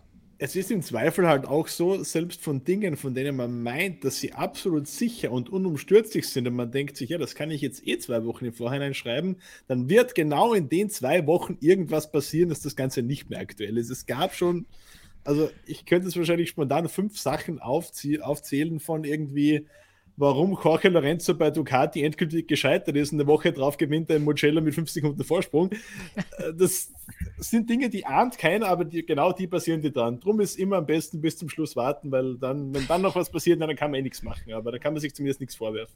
Wir haben Dinge auch schon aktualisiert. Was, was lustig ist, wir mussten dieses Heft hier, das so aussieht, nochmal für alle schön, wir mussten dieses Heft ja am Freitag in Druck geben, und zwar am Freitag des Abu Dhabi-Rennwochenendes. Das heißt, wir wussten, als das Ding in Druck gegangen ist, noch nicht, wer Weltmeister ist. Das ist mal eine spannende Geschichte. Natürlich, weil der Rennkalender während der Saison verändert wurde. Der ursprüngliche Plan wäre wie immer eine Woche nach dem Finale für den Drucklegung gewesen. Aber wir müssen ja alle Rennkalender ständig verändern und neue Rennen verschieben und noch mehr machen. Und dann war dieses Jahr das Ganze vom Drucktermin ein bisschen ungünstig. Mal schauen, ob es irgendeiner von euch gemerkt hat. Die Abonnenten haben das Heftchen ja hoffentlich schon seit ein paar Tagen im Briefkasten und haben es schon schön geschnüffelt daran und durchgelesen. Also mir ist jetzt nur aufgefallen, dass George Russell dann doch nicht Weltmeister geworden ist. Das, das war unklar vor dem Wochenende. Sollen. Aber okay, es war ein Versuch wert, auf jeden Fall das zu tippen. Aber es ist tatsächlich, weil ich ein bisschen gegambelt habe, ja, ja, ein ja. kleiner inhaltlicher Fehler drinnen. Oh, ich, ich, wollte, dass die Leute das. Äh, wow, Wir können ja sagen, lest euch diesen, äh, dieses Interview durch. Mal schauen, ob ihr es findet. Weil das ganze Heft ist vielleicht ein bisschen viel. Kleinen Tipp, es ist Weihnachten, kleinen Tipp kann man ihnen geben. Ah. ah der, Christian ist so ein Grinch, das gibt's gar nicht.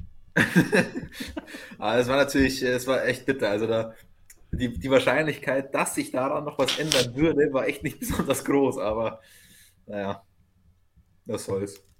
Was soll's? Mal schauen, ob es jemandem auffällt. Insgesamt kann man immer noch darauf schieben, das Interview hat ja vorher stattgefunden, zu dem Zeitpunkt hat das gepasst. Ja, aber das ist natürlich ein Schönheitsfehler. Vielleicht müssen wir es aber dazu sagen, für äh, sofern es überhaupt noch Menschen gibt, die unser Magazin nicht abonniert haben, also dann richten wir uns speziell an die paar wenigen.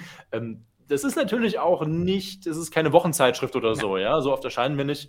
Und äh, um das einfach nur mal ganz allgemein zu erklären, also das sind ja alles sehr hintergründige, wirkliche magazinige Geschichten, wie man so schön sagt. Wir wollen nicht zwingend nur den aktuellen Content, das aktuelle Motorsport oder Renngeschehen abbilden.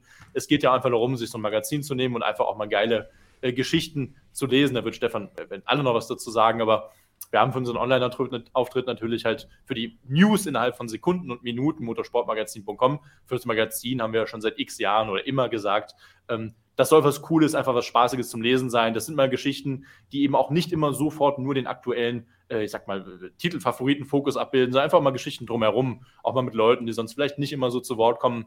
Also das macht natürlich auch Spaß, ist auch eine Herausforderung für uns alle Redakteure, um als Entschuldigung das zu nehmen, dass wir immer relativ schnell dran sind.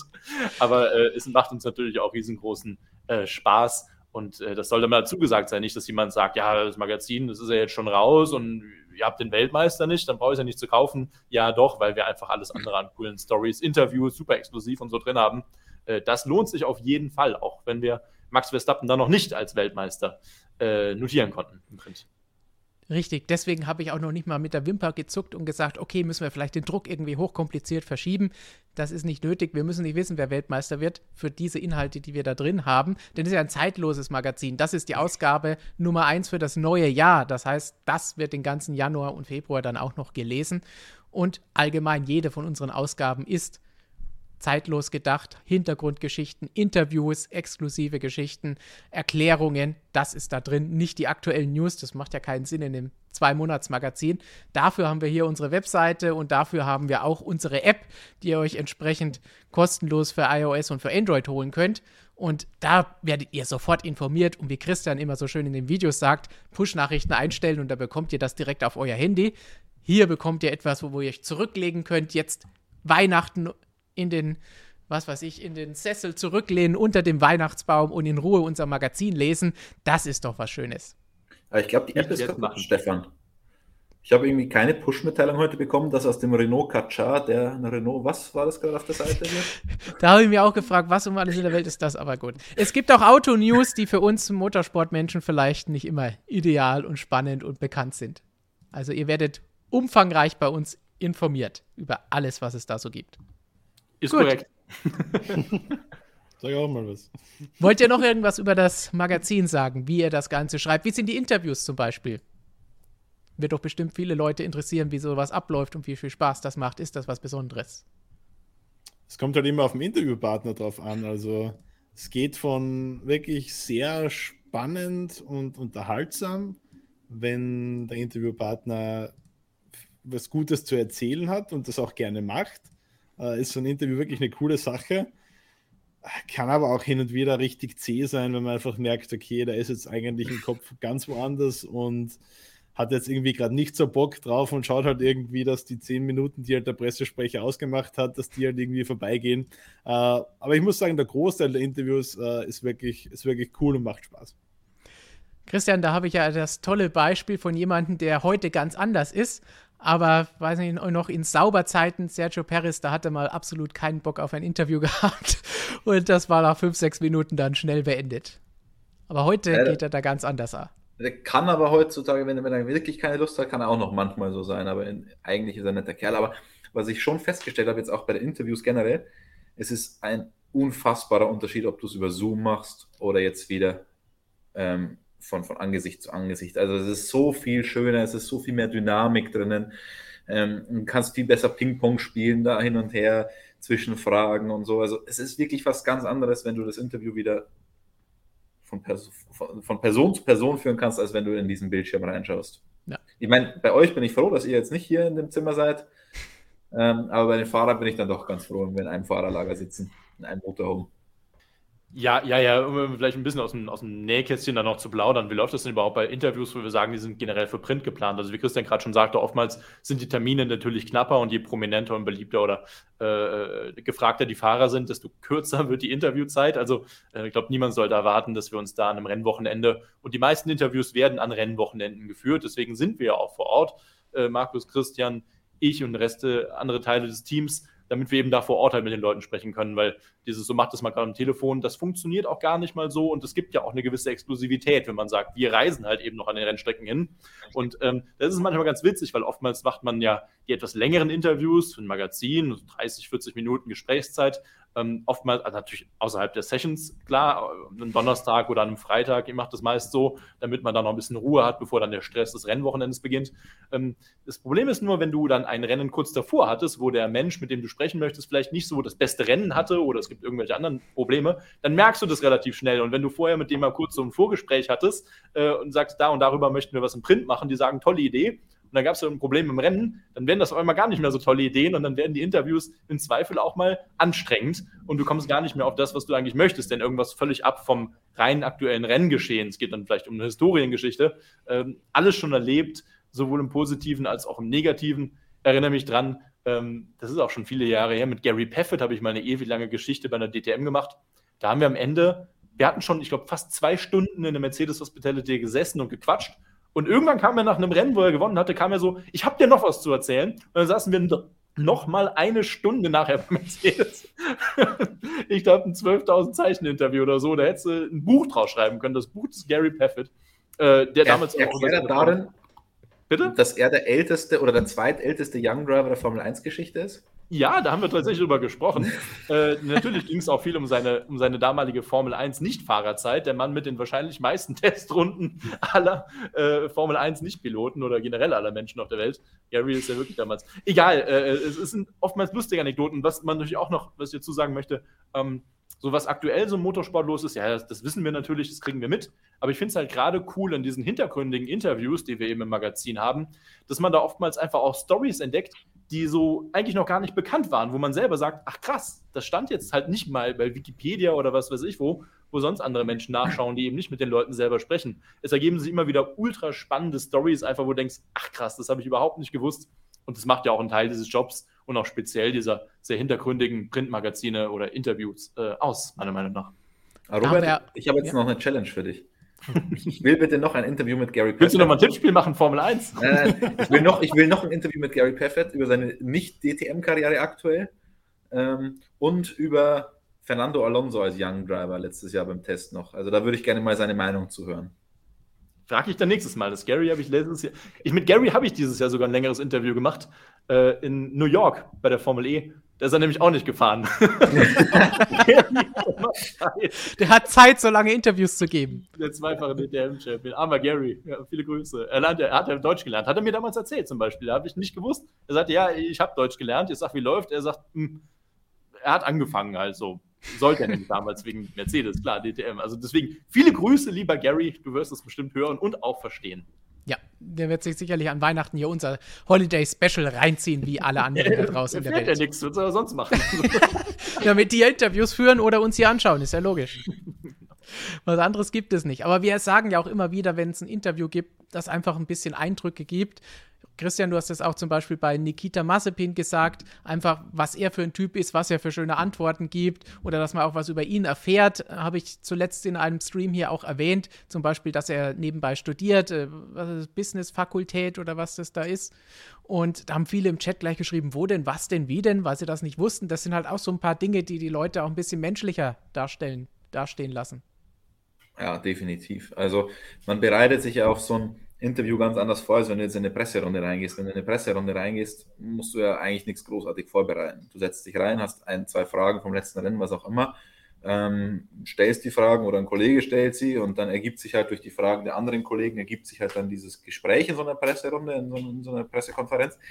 Wenn du jetzt ein 1 zu 1 Interview hast, musst du dich darauf vorbereiten. Dann ähm, finde ich das eine Sache des Respekts auch, dass man sich da ausreichend darauf vorbereitet, dass man Bescheid weiß, was der Gegenüber da gemacht hat oder macht oder was auch immer. Ähm, deswegen lernt man da schon noch immer relativ viel über den anderen. Definitiv. Und hoffentlich natürlich auch. Regel auf jeden Fall, ja, alles, was man im Wikipedia-Artikel nachlesen kann, sollte man nicht im Interview fragen. naja, oder hinterfragen. Das haben wir oftmals bei äh, Rennfahrern oder Fahrerinnen der älteren Generation. Ich muss gerade an das Interview von meinem lieben Kollegen Arno oder unserem Kollegen und äh, Striezel Stuck zu seinem 70. Geburtstag am Jahresanfang erinnern, ähm, wo ich tagelang immer wieder, nicht ständig natürlich, aber immer wieder äh, mir die Motorsportgeschichte von Striezel Stuck, die ungefähr 55 Jahre lang ist, äh, äh, durchzulesen, anzuschauen, zu recherchieren, auch Leute anzurufen, teilweise, die damals mit ihm oder auch gegen ihn gefahren sind. Ah, das ist schon, das ist schon Arbeit. Ähm, das, Inter Ach, das Interview haben wir gar nicht im Print gemacht. Das, das wollte ich einfach nur Das war ein Video. das Interview an. Das war aber echt gut. Hätten wir aber das, Print machen können. Es war an seinem Geburtstag, ich glaube, zweiter, erster. Ja, genau, richtig, ja, ja. Äh, zweiter oder erster, ja, keine Ahnung. Ähm, wir haben es, ja, glaube ich, einen Tag später gebracht, weil wir am 1.1. schon ein Video hatten. Aber am 2. Januar dieses Jahres findet ihr dieses ausführliche Interview von Robert und Arno mit Stritzelstuck hier bei uns auf dem Kanal.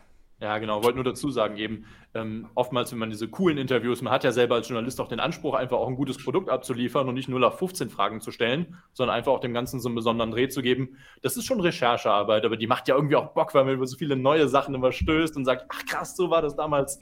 Oder es fällt einem wieder ins Gedächtnis ein. Also es macht schon Spaß bei allem Aufwand auf jeden Fall. Ja. Und wichtig, Januar, 2. Januar 2021, also es gibt es schon, nicht kommt jetzt in, in ein paar Tagen.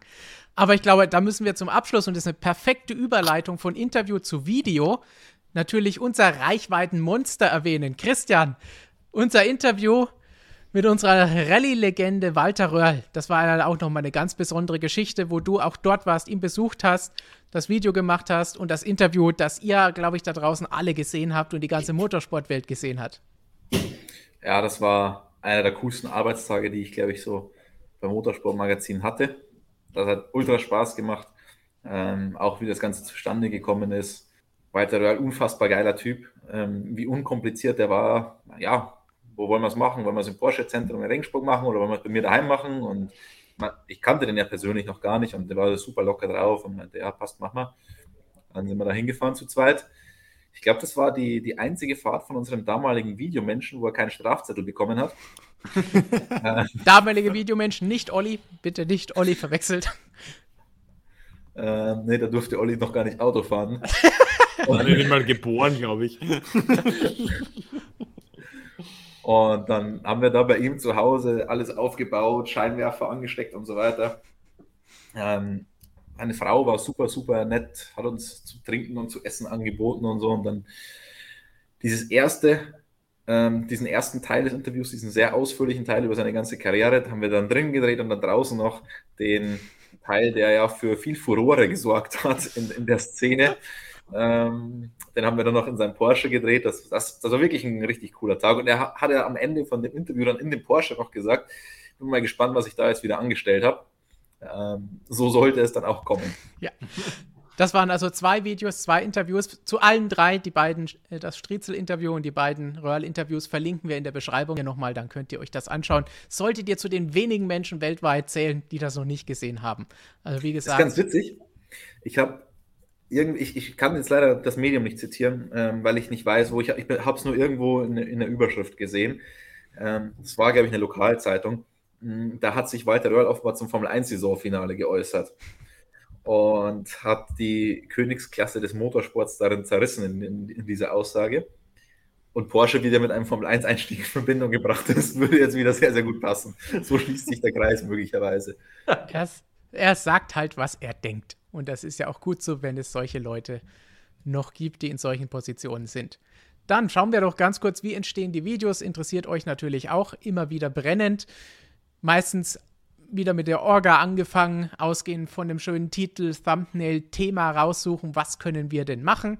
Dann gibt es natürlich ein schönes Skript, nicht Wort für Wort, was wir hier erzählen. Das ist ja auch wichtig, dass zum Beispiel Robert, Christian und Markus, wenn sie die News-Videos machen oder die Vlogs von vor Ort, die sind wirklich frei gesprochen. Das ist nicht abgelesen, kein Teleprompter irgendwo, sondern das sind richtig schön freigesprochene Beiträge und dann entsprechend wird das Ganze gedreht, entweder vor Ort oder bei uns im Studio. Im Studio ist relativ einfach. Robert sitzt gerade in unserem Münchner Studio. Das sieht hinter den Kulissen dann so aus. Man ich wohne hier auch. Blick habt in Roberts Wohnzimmer. Und hier dann ein Blick in Markus sein Wohnzimmer, nämlich unser Grazer Büro. Auch hier haben wir unsere beiden Sets. Das eine kennt ihr schon mit dem Stehpult aus Reifen, die Christian mit Samuel, glaube ich, zusammen bemalt und schön hergerichtet hat. Und dann natürlich auch ein Talkset, das noch nie 100% fertig ist, seht ihr hier auch schon. Und oft angesprochen, hier seht ihr auch nochmal unseren Olli, unseren Videomann hinter den Kulissen, damit ihr auch mal hier so halbwegs durch die Haare hinweg ein bisschen zu sehen ist. Meine war noch jung, Olli. Es ist auch kein super aktuelles Bild, aber es ist Olli, kann ich euch versichern. Olli hat jetzt sogar ein bisschen Bart schon. Oh, Echt? Ja, ja. So lange warst du jetzt schon nicht mehr im Büro, Christian.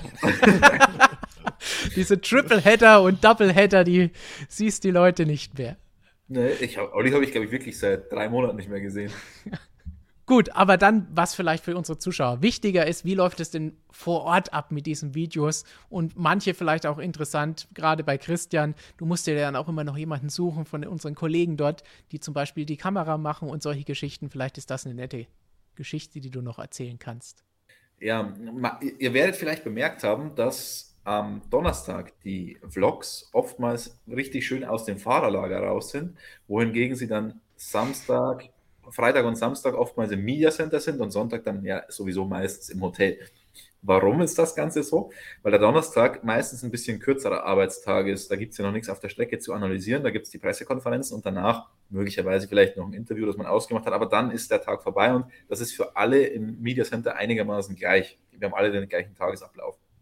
Und entsprechend, wir machen die Videos ganz wichtig immer erst ganz am Ende, weil wir wollen ja nicht irgendwie eine Wasserstandsmeldung geben. Wir sind ja auch kein Live-TV oder was auch immer. Wir wollen euch den allumfassenden Überblick geben von diesem Tag. Und dafür müssen wir alle Medienrunden abgewartet haben, alle Analysen gemacht und so weiter, weil sonst macht es keinen Sinn, wenn ich euch da irgendwas erzähle, weil ihr sowieso schon wisst. Ja, mache ich wahrscheinlich trotzdem, aber, aber ich gebe mir zumindest Mühe, es nicht zu machen. Ähm, am Donnerstag ist es dann so, dass es verhältnismäßig schnell geht und die Kollegen dann noch da sind. Da kann ich mir immer irgendeinen Kollegen schnappen. Vielen lieben Dank an der Stelle, glaube ich, an die Bildzeitung, an den Sportinformationsdienst und an Automotor und Sport, die dieses Jahr oftmals die Kameramänner gemacht haben. Vielen lieben Dank an der Stelle. Sehr äh, gute Kollegialität da unter den deutschen Medienvertretern, die sich die Reisen zu der Formel 1 noch antun. Samstag, Freitag und Samstag ist es dann meistens ein bisschen komplizierter, weil da ja Analysen stattfinden. Wir müssen ja die allseits beliebte Trainings- und Longrun-Analyse noch schreiben am Freitag und das zieht sich dann, wenn Mario Isola die letzte Medienrunde des Tages ist, äh, bis man dann alles runtergeschrieben hat und recherchiert hat, ist meistens niemand mehr da oder wirklich kaum noch Kollegen. Deswegen müssen wir dann den äh, Handy-Gimbal irgendwie auf ein Stativ stellen im Media Center auf einen Tisch, dass wir uns dann, dass ich mich selber filmen kann und haben dann meistens halt keine Kameraleute mehr. Das gleiche ist dann am Samstag auch noch der Fall. Da gehen die Medienrunden bis spät abends. Ich glaube, Toto Wolf ist meistens der Letzte, der da spricht. Abgesehen von Dave Robson, den müssen wir aber gestehen, haben wir in diesem Jahr öfter mal ausgelassen oder haben Kollegen hingeschickt. Ähm, ich glaube, der würde euch jetzt nicht so übermäßig interessieren in aller Regel. Und deswegen, ja, dann meistens nur aus dem schönen oder unschönen, je nachdem, wo wir sind, Media Center. Und Sonntag ist dann sowieso alles verloren. Da wird es dann so spät, dass wir es aus dem Hotelzimmer machen. So entstehen unsere Videos, zumindest die On-Tour an der Rennstrecke live für euch. Im Studio ist es nicht ganz so schlimm, aber auch da, wenn zum Beispiel ein Rennen nicht vor Ort sind, muss es dann vom Ablauf her genauso sein, von der Uhrzeit, weil wir vorher genauso alles mitnehmen müssen. Und bei allen anderen, die wir zwischendrin produzieren, haben wir dann vielleicht auch ein bisschen mehr Vorlaufzeit, um das Ganze umzusetzen. Wobei, wenn dann irgendwas Aktuelles passiert, dann muss es eben auch eingeschoben werden zwischendrin. Deswegen habt ihr ja manchmal auch schon gesehen, dass unser Studio in Graz zum Beispiel noch nicht fertig war, wie Christian dann einfach aus der Redaktion heraus Videos gemacht hat und solche Geschichten. Das heißt, wir versuchen immer so schnell wie möglich euch die Sachen zu liefern, aber lieber Qualität als das Ganze zu schnell und dann sagt ihr hinterher, das hat mir jetzt nichts gebracht, warum habe ich mir das zehn Minuten angeschaut. Markus, du kannst aber noch Werbung machen für den eigenen Kanal, denn wir haben ja nicht nur diesen hier. Meinst du, das ist mein OnlyFans-Account? Ja, definitiv. Da hast du auch Videos, die Olli produziert, das wusste ich noch nicht. nee, natürlich. Äh, Schwesterkanal Motorsportmagazin Motorrad für die Freunde des Zweiradsports. Da würden wir uns natürlich freuen, wenn auch viele von den, was haben wir jetzt, 140.000 hier, ja. äh, auch mal da rüberschauen, auch dort ein Abo dalassen, vielleicht auf die Glocke drücken. Da sind wir jetzt aktuell bei 11.500, glaube ich. Also da geht noch deutlich mehr. Also für alle, die sich auch für MotoGP und Co. begeistern, gerne auch Motorsportmagazin Motorrad abonnieren. Haben auch in den kommenden Wochen schon einige tolle Talks vorbereitet. Der Michael und ich, also auch da wird euch nicht langweilig in der rennfreien Zeit. Mein genau, Internet ja. ist gerade gehangen. Was hast du gesagt mit Schwester und OnlyFans? Deine Schwester ist auf OnlyFans, ja.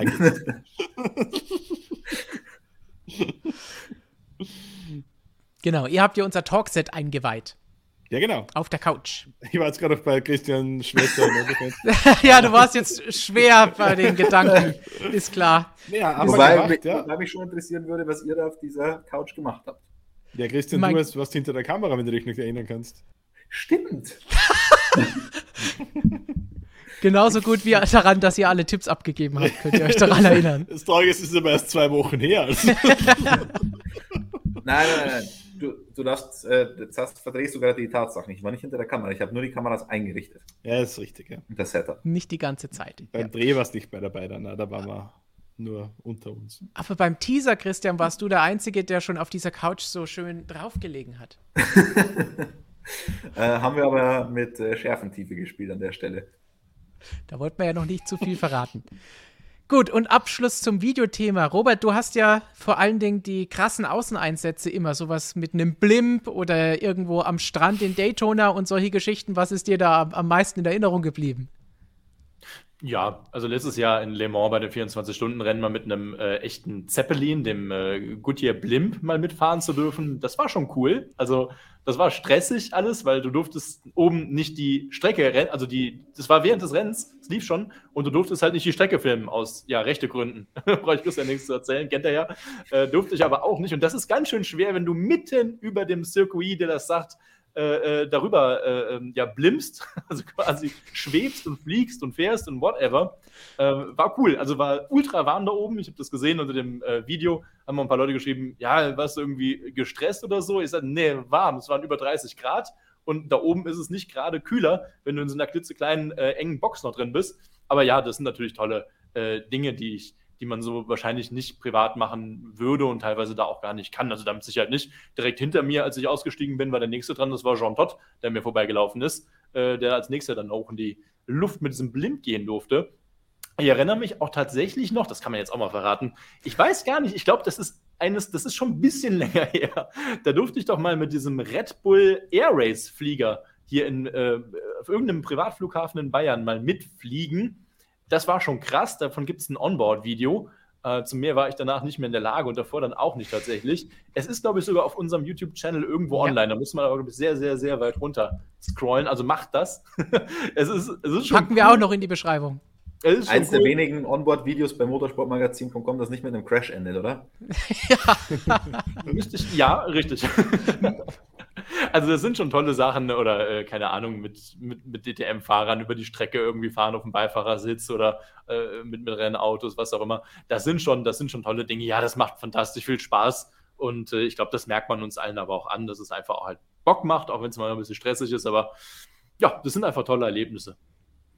Und wie ihr natürlich euch vorstellen könnt, bei unseren Videos geht nie etwas schief, es unterlaufen keine Fehler und es gibt keine Versprecher uns alles One-Take, ja.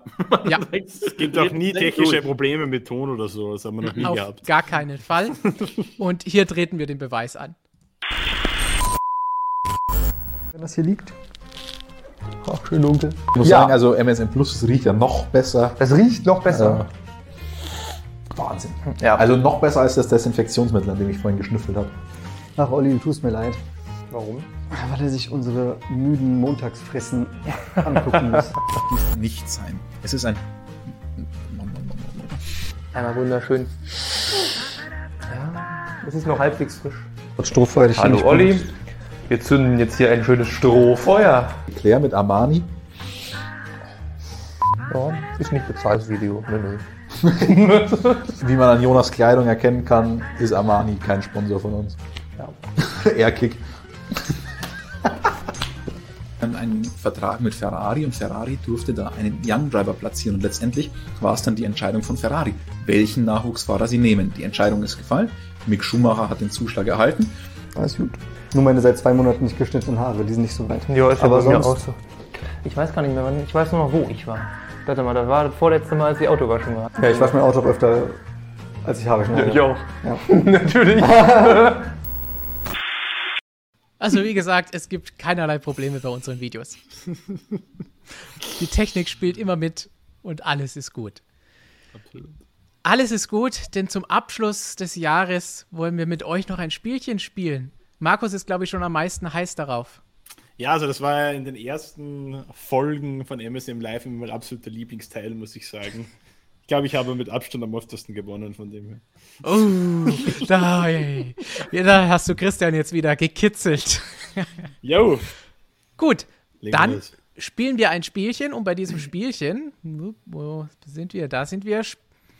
Geht es ganz einfach darum, ich habe mir unseren ersten Jahrgang unseres Printmagazins aus dem Jahr 2009 herbeigezogen. Die ersten acht Ausgaben unseres Magazins, die damals erschienen sind und daraus Überschriften rausgesucht. Diese Überschriften werde ich jetzt vorlesen und ihr drei dürft dann raten, um was geht es in diesem Artikel? Was für eine Rennserie ist das? Vielleicht sogar Bonuspunkte. Wer hat das Ganze geschrieben?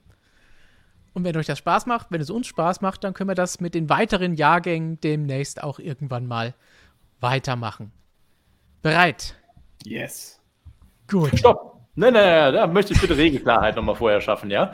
Oh. Ähm, also die Frage ist konkret, welcher Redakteur von uns hat es damals geschrieben, 2009? Welche Rennserie und worum geht's? Oder Genau, was- wa- was, was ist der, der Inhalt dieses Artikels? Dadurch ergibt sich wahrscheinlich die Rennserie von alleine. Und du, ihr könnt gerne raten, wer das Ganze geschrieben hat. Wahrscheinlich werdet ihr keinen einzigen Autor richtig raten. Aber was wichtig ist, 2009 wart ihr alle noch nicht da. Das heißt, es gibt keine unfairen Vorteile. Es kann kein Artikel von euch dabei sein. Gibt es denn Bonuspunkte, wenn ich den Redakteur erraten sollte, weil ich so ein großer MSM-Fanboy bin? Gerne. Okay. Gut, erste Überschrift. Am Ende eine gescheite Party. Also, Moment. Ist, wer, wer zuerst kommt, antwortet zuerst oder äh, Reihe? Ihr, ihr, ihr seid zwar competitive, ihr könnt auch gerne zusammenarbeiten und diskutieren, damit es lustiger ist zum Anschauen. Nee, ich mache alleine. Ich sage, das ist MotoGP-Geschichte, Autor Falco Schoklic, Story-Inhalt. Ähm, also reicht wenn ich sage einfach Jorge Lorenzo?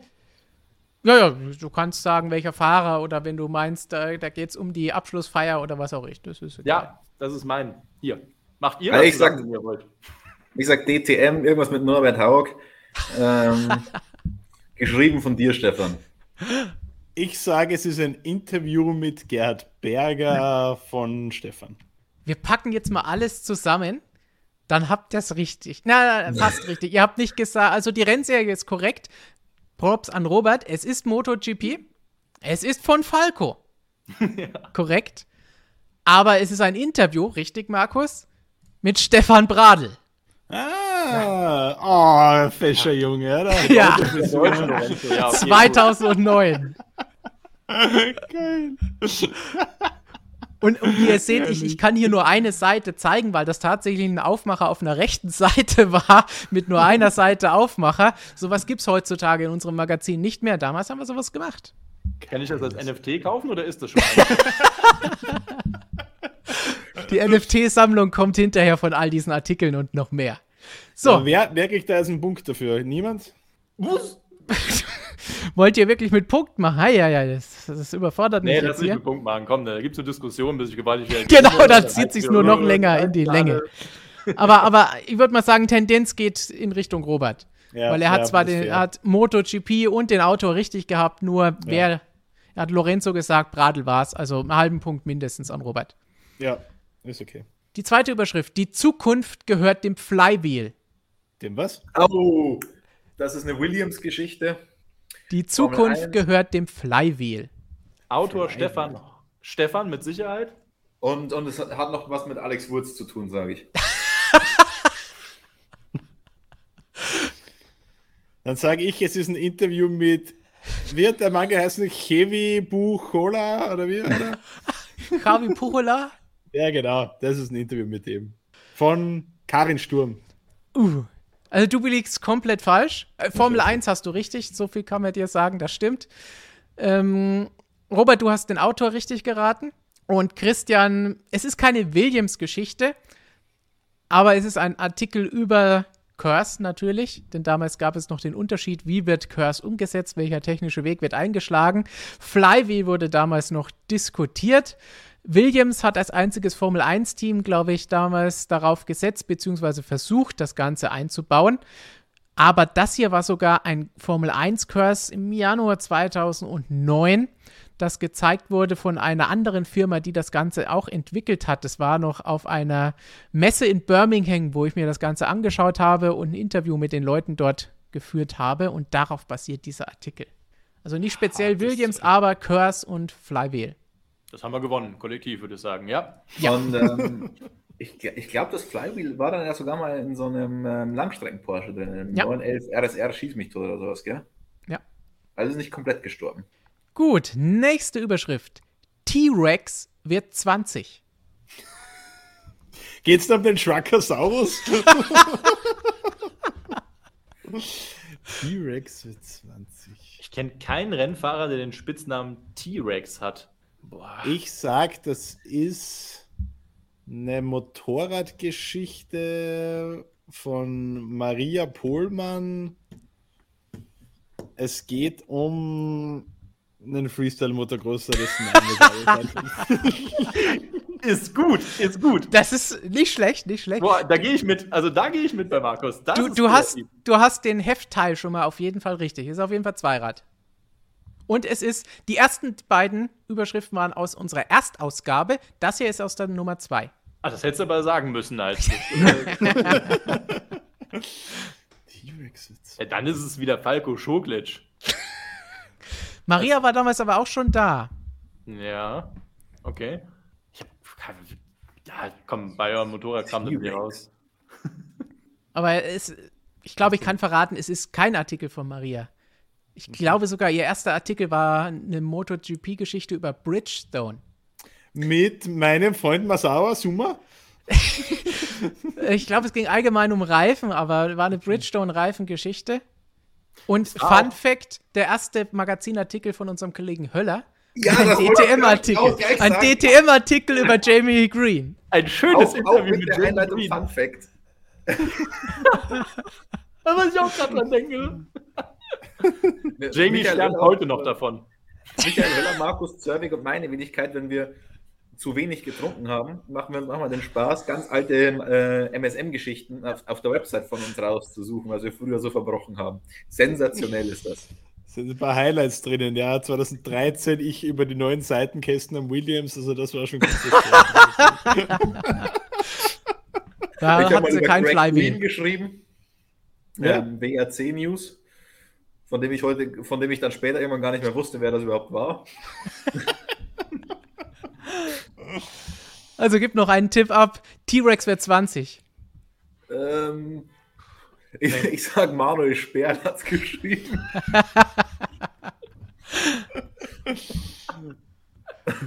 Alles andere ist dir egal, Hauptsache Manuel hat es geschrieben. Ja. Gut, hier ist die Seite. Es ist ein Artikel über also Loris Capirossi. Natürlich. Ah, wie dumm. Ah, Und der Artikel ja. ist von Falco. Ah. Ja, Markus, jetzt bin ich aber enttäuscht. Ich weiß nicht, wer der junge ja, das, Mann da das, ist. Aber das, das hätte man wissen können ne? eigentlich. Das hätte man wissen müssen, ja. So, das nächste ist, glaube ich, die längste Überschrift, die wir jemals nicht nur im Magazin, sondern irgendwo in einem unserer Medien hatten, weil auf der Website wird so eine lange Überschrift gar nicht in das Überschriftzeile reinpassen. Es ist ein Zitat. Klar können auch Frauen F1 fahren. Ich sehe ja auch nicht gerade aus wie ein Bär und schaffe es trotzdem irgendwie. DTM, das Susi Wolf, Mercedes-Benz, Kerstin Hasenbichler. Game over. Falsch. Der Titel ist wirklich, klar können auch Frauen F1 fahren. Ich sehe ja auch nicht gerade aus wie ein Bär und schaffe es trotzdem irgendwie. Also das mein, muss ein Formel 1 Fahrer sein, demnach. Sein muss, ist, es, ist dann klar. Ja, wer könnten da gefahren sein? Adrian Sutil, Interview. Ja, aber der sieht doch hier schon was? aus wie ein Bär. Auch aus Ausgabe 2. ähm. Nee, warte, ich, ich revidiere Christian Kien. Uh. Ich muss sagen, ich bin enttäuscht, weil inzwischen machen wir oftmals so, dass es zur Weihnachtszeit dann ältere Magazin Geschichten auf, auf der Website nachzulesen gibt. Und ich Wie auch dieses die ganze Jahr? Zeit, ob ich diese Überschriften finde, aber ich finde sie nicht. Ich glaube, 2009 Ekelhafter haben wir das noch nicht gemacht. Hm, Welcher, wer war das? Welcher Fahrer? 2009, Ausgabe 2. Ja, wie kommt ihr darauf, dass es ein Fahrer war? Ich bleib bei Susi Wolf. Wenn er sagt, ich, er ich kriegt sag, es ich sag Nico. Rosberg. Nico Rosberg. Ich hatte eine Rosberg-Überschrift mal rausgesucht, die habe ich aber wieder gelöscht. Die wäre gewesen, kein Bullshit. Auch aus der Erstausgabe. Interview von Juha. Ist ja nicht der Number One Bullshit Guy. So, jetzt kommt die Auflösung. Ja, versuch es mit Susi Stoddard. siehst du das. Ja, okay. Ein Artikel über Sebastian Vettel mit dieser mega Überschrift, einem Von Zitat Mike Wiedel? von Mike Wiedel. Also vielleicht einen halben Punkt für Christian. Ein aufstrebender Redakteur, muss man sagen, ja. Ja, guter Mann. Nächste Überschrift. Die gefällt mir ehrlich gesagt. Die Schwächen der Flop-Teams. Flop-Teams. Die Schwächen der Flop-Teams, das ist aber echt ganz schön negativ, muss man auch mal dazu sagen. Ne? also, wow. Ausgabe Nummer 3. Stefan würde sagen, der dummen Teams. Schwächen Ich der sag, Flop-Teams. es, ich sag Formel 1 und irgendwas mit Doppeldiffusor oder sowas. Oh, nicht schlecht. Es war ja zu der Zeit gerade so, die irgendwas mit Doppeldiffusor verkackt haben oder Regelumbruch. Ja, wird bestimmt zur Saisonmitte irgendwas gewesen sein. Wahrscheinlich so ein Halbzeitfazit könnte ich mir vorstellen. Formel 1, gl- also glaube ich mit Sicherheit auch. Ich glaube, ist Flop ein österreichisches Wort? Eher nicht so, ne? Da gehe ich ja immer so ein bisschen nach. Verraten. Wirklich, ne? Sag Nee, Stefan. dann, dann bin ich auch Stefan Häuplein mit Sicherheit und Formel 1, Halbzeitbilanz, Formel 1 mit irgendeinem Technikkram.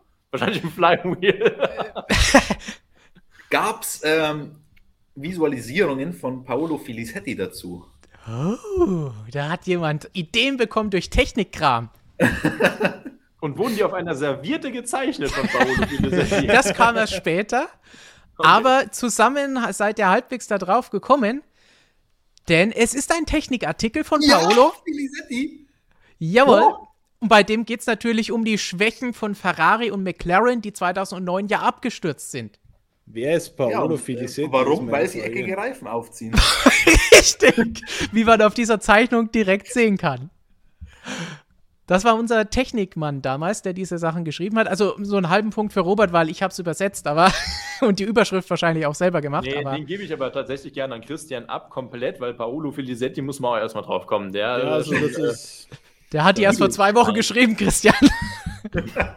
gerade Ah, zum ersten. Mal gehört, Das der freut mich zu Name. hören. Oh, das nächste ist jetzt schwer. Kampf in der Gegenwart. Spiegel, Ausgabe 3. äh, Ausgabe irgendwas mit, 4?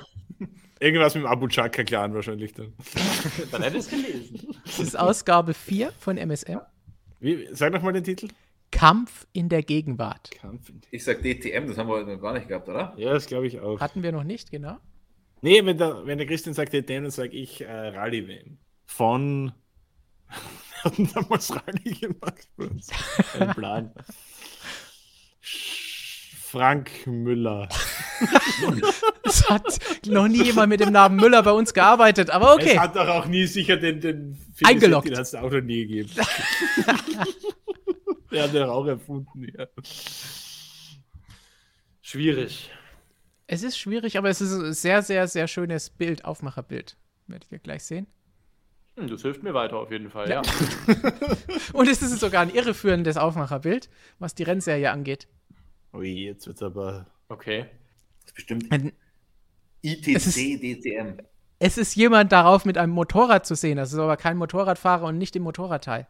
Darf ich auflösen? Ja, Ist die, also äh, Stefan, die Frage muss ich natürlich jetzt so stellen. Ist denn dieser Mensch am 7. Dezember dieses Jahres 40 Jahre alt geworden? Was du wahrscheinlich eh nicht weißt. das weiß ich nicht. Hat er auf diesem Bild eine Lederjacke an? Ja, Hat er aber diesem ist auf dem Motorrad. Also Hat er auf diesem, ja okay, aber es ist er hat ja auch einen Helm auf. Und er fährt durchs Grüne. Ja, okay, okay, alles klar. Ich weiß es, ich weiß es, weil ich das Bild kenne. Sag Es es. ist der ähm, erst spätere tatsächlich DTM-Champion Martin Tomczyk. Ähm, der, Cool! der wirklich 40 Jahre alt geworden ist. Und ich hätte auf den lieben Kollegen Schnicks Schneider, der damals für uns Korrekt. auch die DTM begleitet hat, als Autor getippt. Ein sehr legendäres Bild tatsächlich. Ja. Wie zur Hölle kam dieses Bild zustande? also ich finde es toll, es sind Kühe drauf, ist alles, was man braucht. Ich bin mir sicher, dass ich Martin Tomczyk ähm, 2016 zu seinem DTM-Ausstieg dieses Bild gezeigt habe in einer Story seine schönsten zehn Bilder und es gibt echt lustige mit Martin seit 2001. Leider ist dieses Interview, das hatten wir vorhin schon mal gehabt, um den Kreis zu schließen, verloren gegangen. Von daher, ich kann es nicht mehr sagen. Ich weiß es nicht mehr. Schade, mal gut gemacht auf dem iPad. Und da war dieses Bild dabei, das kenne ich. Ja, okay, alles klar. Bin raus. Okay. Also, korrekt. Interview also mit stark. Martin Tomczyk von Fabian. Kampf in der Gegenwart. Das nächste ist vielleicht, zumindest was die Rennserie angeht, einfacher. Ausgabe 5, Bikes und Bunnies. Die hübschesten MotoGP Monster Girls der MotoGP? Nee. Wann, wann nee, nee, nee, pass auf. Bikes und. Hm? Paris Hilton hatte doch auch mal so ein. hatte mal ein Team, aber ich oder? glaube. Ich, glaube, Markus ist auf dem richtigen Weg. Ich glaube, sag mal, das ist von Maria. Es ist ein Interview mit Randy de Punier. Fast. Äh, es ist, es ist nicht von Maria. Es ist vom Kollegen Rudi Moser. Oh, Rudi. Rudi Moser. Und es ist ein Gespräch mit Lucio Cecchinello. Dem Teamchef von Ronde der Binier. Genau. Oh. Knapp daneben. Weil damals LCR Honda sein Team von Playboy gesponsert wurde und da die wirklich Playboy-Bunnies am Start hat. Richtig. Der Punkt zählt auf jeden Fall, ja. Da haben wir gewonnen. Der gute Randy hat dann die äh, Dame Lauren Wickers geehelicht, die da sein Critical war. Mhm. Leider mittlerweile getrennt, also für alle, oh. die Interesse haben. Aber sie ist inzwischen glückliche Mutter. Stimmt, oh. genau. Haben wir ja. Wissen wir alle, weil wir auf, auf Instagram folgen. ja, jetzt mal aus hier. hier. So ein paar Hintergrundinfos noch. Köpfchen statt Gasfuß. Also ich sag mal so. Vierradbereich würde ich sagen. Ja. äh, Köpfchen statt. Ja, das ist schwer. Da kann man sich selber gar nicht, wie es beschreiben soll, aber es ist schwer. Ja, muss ja irgendwas mit Sebastian Löb Story. Ich gebe mal den Tipp, es ist aus, auch aus Ausgabe 5 und es ist aus dem Ach. Bereich. Es ist keine Sebastian Löb-Geschichte, aber es ist aus dem Automobilbereich. Also eine Rallye-Geschichte könnte es dann sein. Oder ist es. Nein, muss es nicht. Irgendwas aus dem Automobilbereich. Also oh, okay. das, was du jetzt machst, aus dem Bereich. Köpfchen statt Gasboost. Dann ist es, dann ist es eine Langstrecke. DTM. Das ist Langstrecke. Ich glaube DTM. Ich glaube, es ist DTM. Ich glaube, Rennserie raten ist es sogar unfair, weil es aus mehreren Rennserien gebündelt ist. Oh. Ja. Naja, bin ich raus. Dann gibt es diese Geschichte nicht. Aber worum könnte es da gehen? Köpfchen Irgend statt Gasfuß? Irgendein untalentierter Mensch, der was rechtfertigen muss. Oder es ist eine Geschichte, bei der es darum geht, hey, was ist wichtiger, Kopfsache oder das Fahrtalent? Unter anderem, wie wir hier sehen, mit den Helden Pierre Kaffer, Jan Seifert und Maro Engel, die sich da geäußert haben. Ich habe das Ganze geschrieben und mit den guten Leuten gesprochen, die damals auch alle unsere Kolumnisten waren. Uh. Da ich heute noch ganz guten Kontakt mit dem Jan habe, unter anderem, möchte ich da jetzt nichts zu sagen und enthalte mich. Aber Maro Engel sah damals aus wie heute, oder? Ja. So, oder, oder hat er darauf bestanden, dass du dann ein aktuelles Bild ein, einbaust? ja, genau. Maro hat mir geschrieben, wenn du das verwendest, dann bitte ein aktuelles Bild. Nicht als von 2009. Der Zwerg muckt auf. Der Zwerg. Pedrosa? Korrekt. Echt? Das, das war wahrscheinlich seine einzige nicht, einzige Nicht-Knochenbrecher-Geschichte. ja, wahrscheinlich. Ausgabe 6, ein Interview mit Danny Pedrosa. Ihr könnt von noch Falco? raten, von wem? Falco? Ich werde auch Falco sagen, ja. Ja, Falco, Falco bin ich auch dabei, ja. Rudi Moser. Ach, Rudi schon wieder. Dieser Moser. Der Zwerg muckt auf. Darf man den heute noch Zwerg nennen? Nur mal so. Wahrscheinlich nicht. Ich glaube auch, das Bunny-Bild und die Überschrift wären heute nicht mehr political correct, aber. Diskutabel. 2009 haben wir uns sowas noch geleistet, heute natürlich nicht mehr. Ja, wir sind so Special Interest. Das geht schon die beste Show auf Rädern. Ja, Formel 1. DTM, das muss eigentlich DTM sein. Gab es die Formel E damals schon? Ja, dann ist es DTM. Ich sag Tony Burner über die Isle of Man TT. Uh. Uh. Wir hatten uh. mehrere Isle of Man TT Artikel. Tony war da ja auch ein paar Mal. Mhm. Markus, du warst, glaube ich, auch mal da. Ja. Ähm, aber das ist es nicht. Das ist ein Interview mit dem Kollegen Camilo Espeleta ah. von Rudi Moser. Aber auch geil. Beste Show auf Rädern. Ähm, hier Kollege Espeleta sagt, spricht von der besten Show auf Rädern und ich erinnere mich noch an ein Interview mit Bernie Ecclestone, seinem Formel 1 Pendant, der sagte, Formel 1 ist scheiße. Wer ist jetzt ehrlich? Kurzer Titel, drei Stück haben wir noch. Lahme Enten. Kenn ich nicht. Lahme Enten. Citroën irgendwas vielleicht. Weil Ente. Das, das war schon zu viel gedacht. Wow. Zu weit gedacht schon? Okay. Ja. Ist wirklich wortwörtlich zu nehmen. Also nicht, dass es Enten wären, aber. Ja, vielleicht irgendein Top 5. Top 5 ähm, die schlechtesten ähm, Formel 1 Autos der Geschichte. In die Richtung. In die Richtung geht's.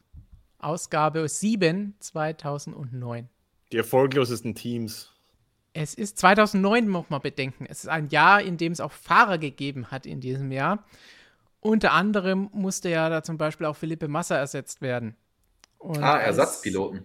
Als, Aufmacher ja, hatten wir da Luca genommen Bardo, den ja. Kollege Bardo, lieben ja. Kollegen Luca Badoer mit diesem ja. schönen Bild, wo er hier wegläuft. Und der Artikel Lahme Enten von mir, jetzt vielleicht nicht ganz so vorteilhaft für die lieben Fahrer da drin betitelt. Da geht es unter anderem um Yushi Ide, Sergei Slobin, Chanoch Nisani und Luca Badoer. Die alle Aber ich bin ein bisschen enttäuscht davon, dass du da nicht das schönste Bild genommen hast. An der Stelle, denn äh, da gibt es ja dieses geile Bild von den Ferrari-Fans in was Monza. Ja. Luca, even my grandmother is faster than you. Arme das, Luca das, das war so schmerzhaft an mich. Es hat mich so unglaublich gefreut, dass Luca Bardo jetzt endlich mal ein Rennen fahren darf für Ferrari, nachdem er sein ganzes Leben in Fiorano auf der Teststrecke verbracht hat. Und dann kackt er so ab. Das war bitter. Das schmerzt mir heute noch. Die vorletzte Überschrift. Wer wird der oberste Superheld? der oberste Superheld. Superhelden-Babo.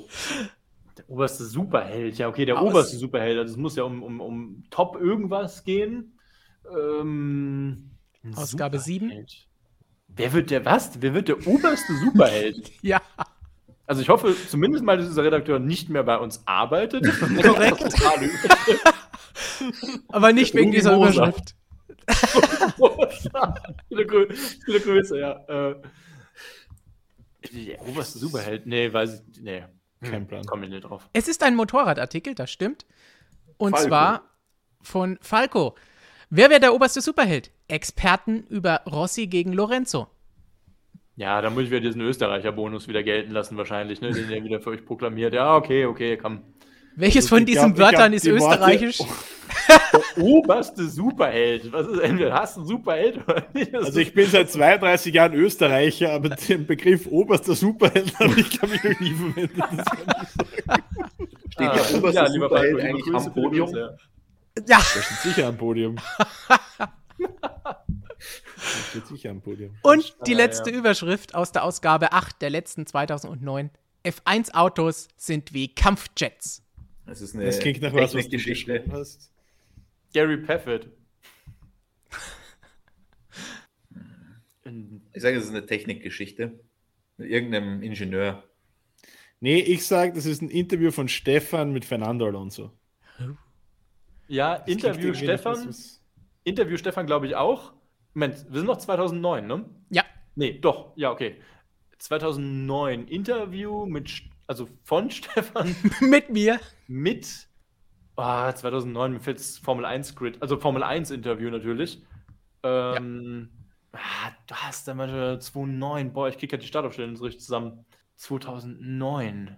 Ja, das muss damals so irgend so ein junger Pilot gewesen sein. Warte mal, 2009. Ne, Button war es mit Sicherheit nicht. Glaube ich nicht. Ja, komm, sag, wer es aber nicht war. ja. Barrichello war es nicht, oder? Es ist ein Formel 1 Interview von Karin. Du, Robert, du musst es nicht in ah, Bruno Senna. strecken. es ist nicht Bruno Senna.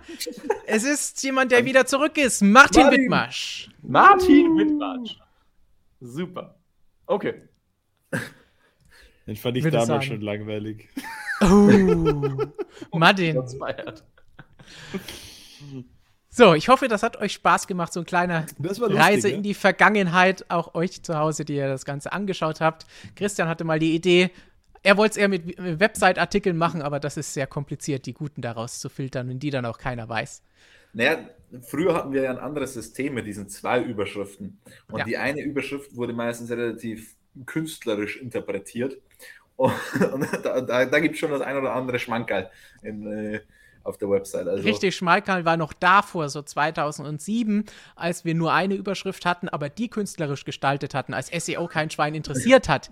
Das waren gute Sachen. Erinnere mich noch so an, an Vettel zum ersten Mal in, in Monza gefahren, wo er erzählt hat, er hat einen langen Hals, dann wurde daraus der Langhals Vettel und solche Geschichten. Das waren gute Geschichten. Was, was ist unser liebstes Stück, Markus? Ähm, mit Pinguinen, mit den... oder? Ja, genau.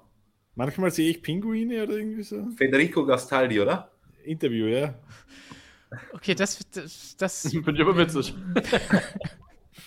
Wäre mir jetzt noch nicht mal eingefallen, sowas. Tja. Aber an dieser Stelle sagen wir nochmal Danke an euch alle da draußen, die hoffentlich jetzt noch zuschauen. Falls es noch jemand ist und jetzt nicht alle schon geflüchtet sind, danke fürs Zuschauen, fürs Fragen senden, fürs Mitdiskutieren, fürs Daumen drücken, wörtlich und auch bei YouTube. Abonnieren, sowohl YouTube als auch unser Printmagazin, App herunterladen, Webseite lesen, Social Media folgen, egal was ihr auch macht. Vielen Dank dafür. Einfach nur, dass ihr so geil drauf seid, dass ihr da seid. Wir haben die besten Zuschauer und Leser und die man sich überhaupt nur wünschen kann. Wir hoffen natürlich, dass ihr uns auch 2022 so treu bleiben werdet wie bislang, dass wir von den 140.000 noch ein paar vielleicht drauflegen können. Vielleicht schaffen wir das. Und dafür haben wir natürlich auch viele Ideen in der Pipeline für euch.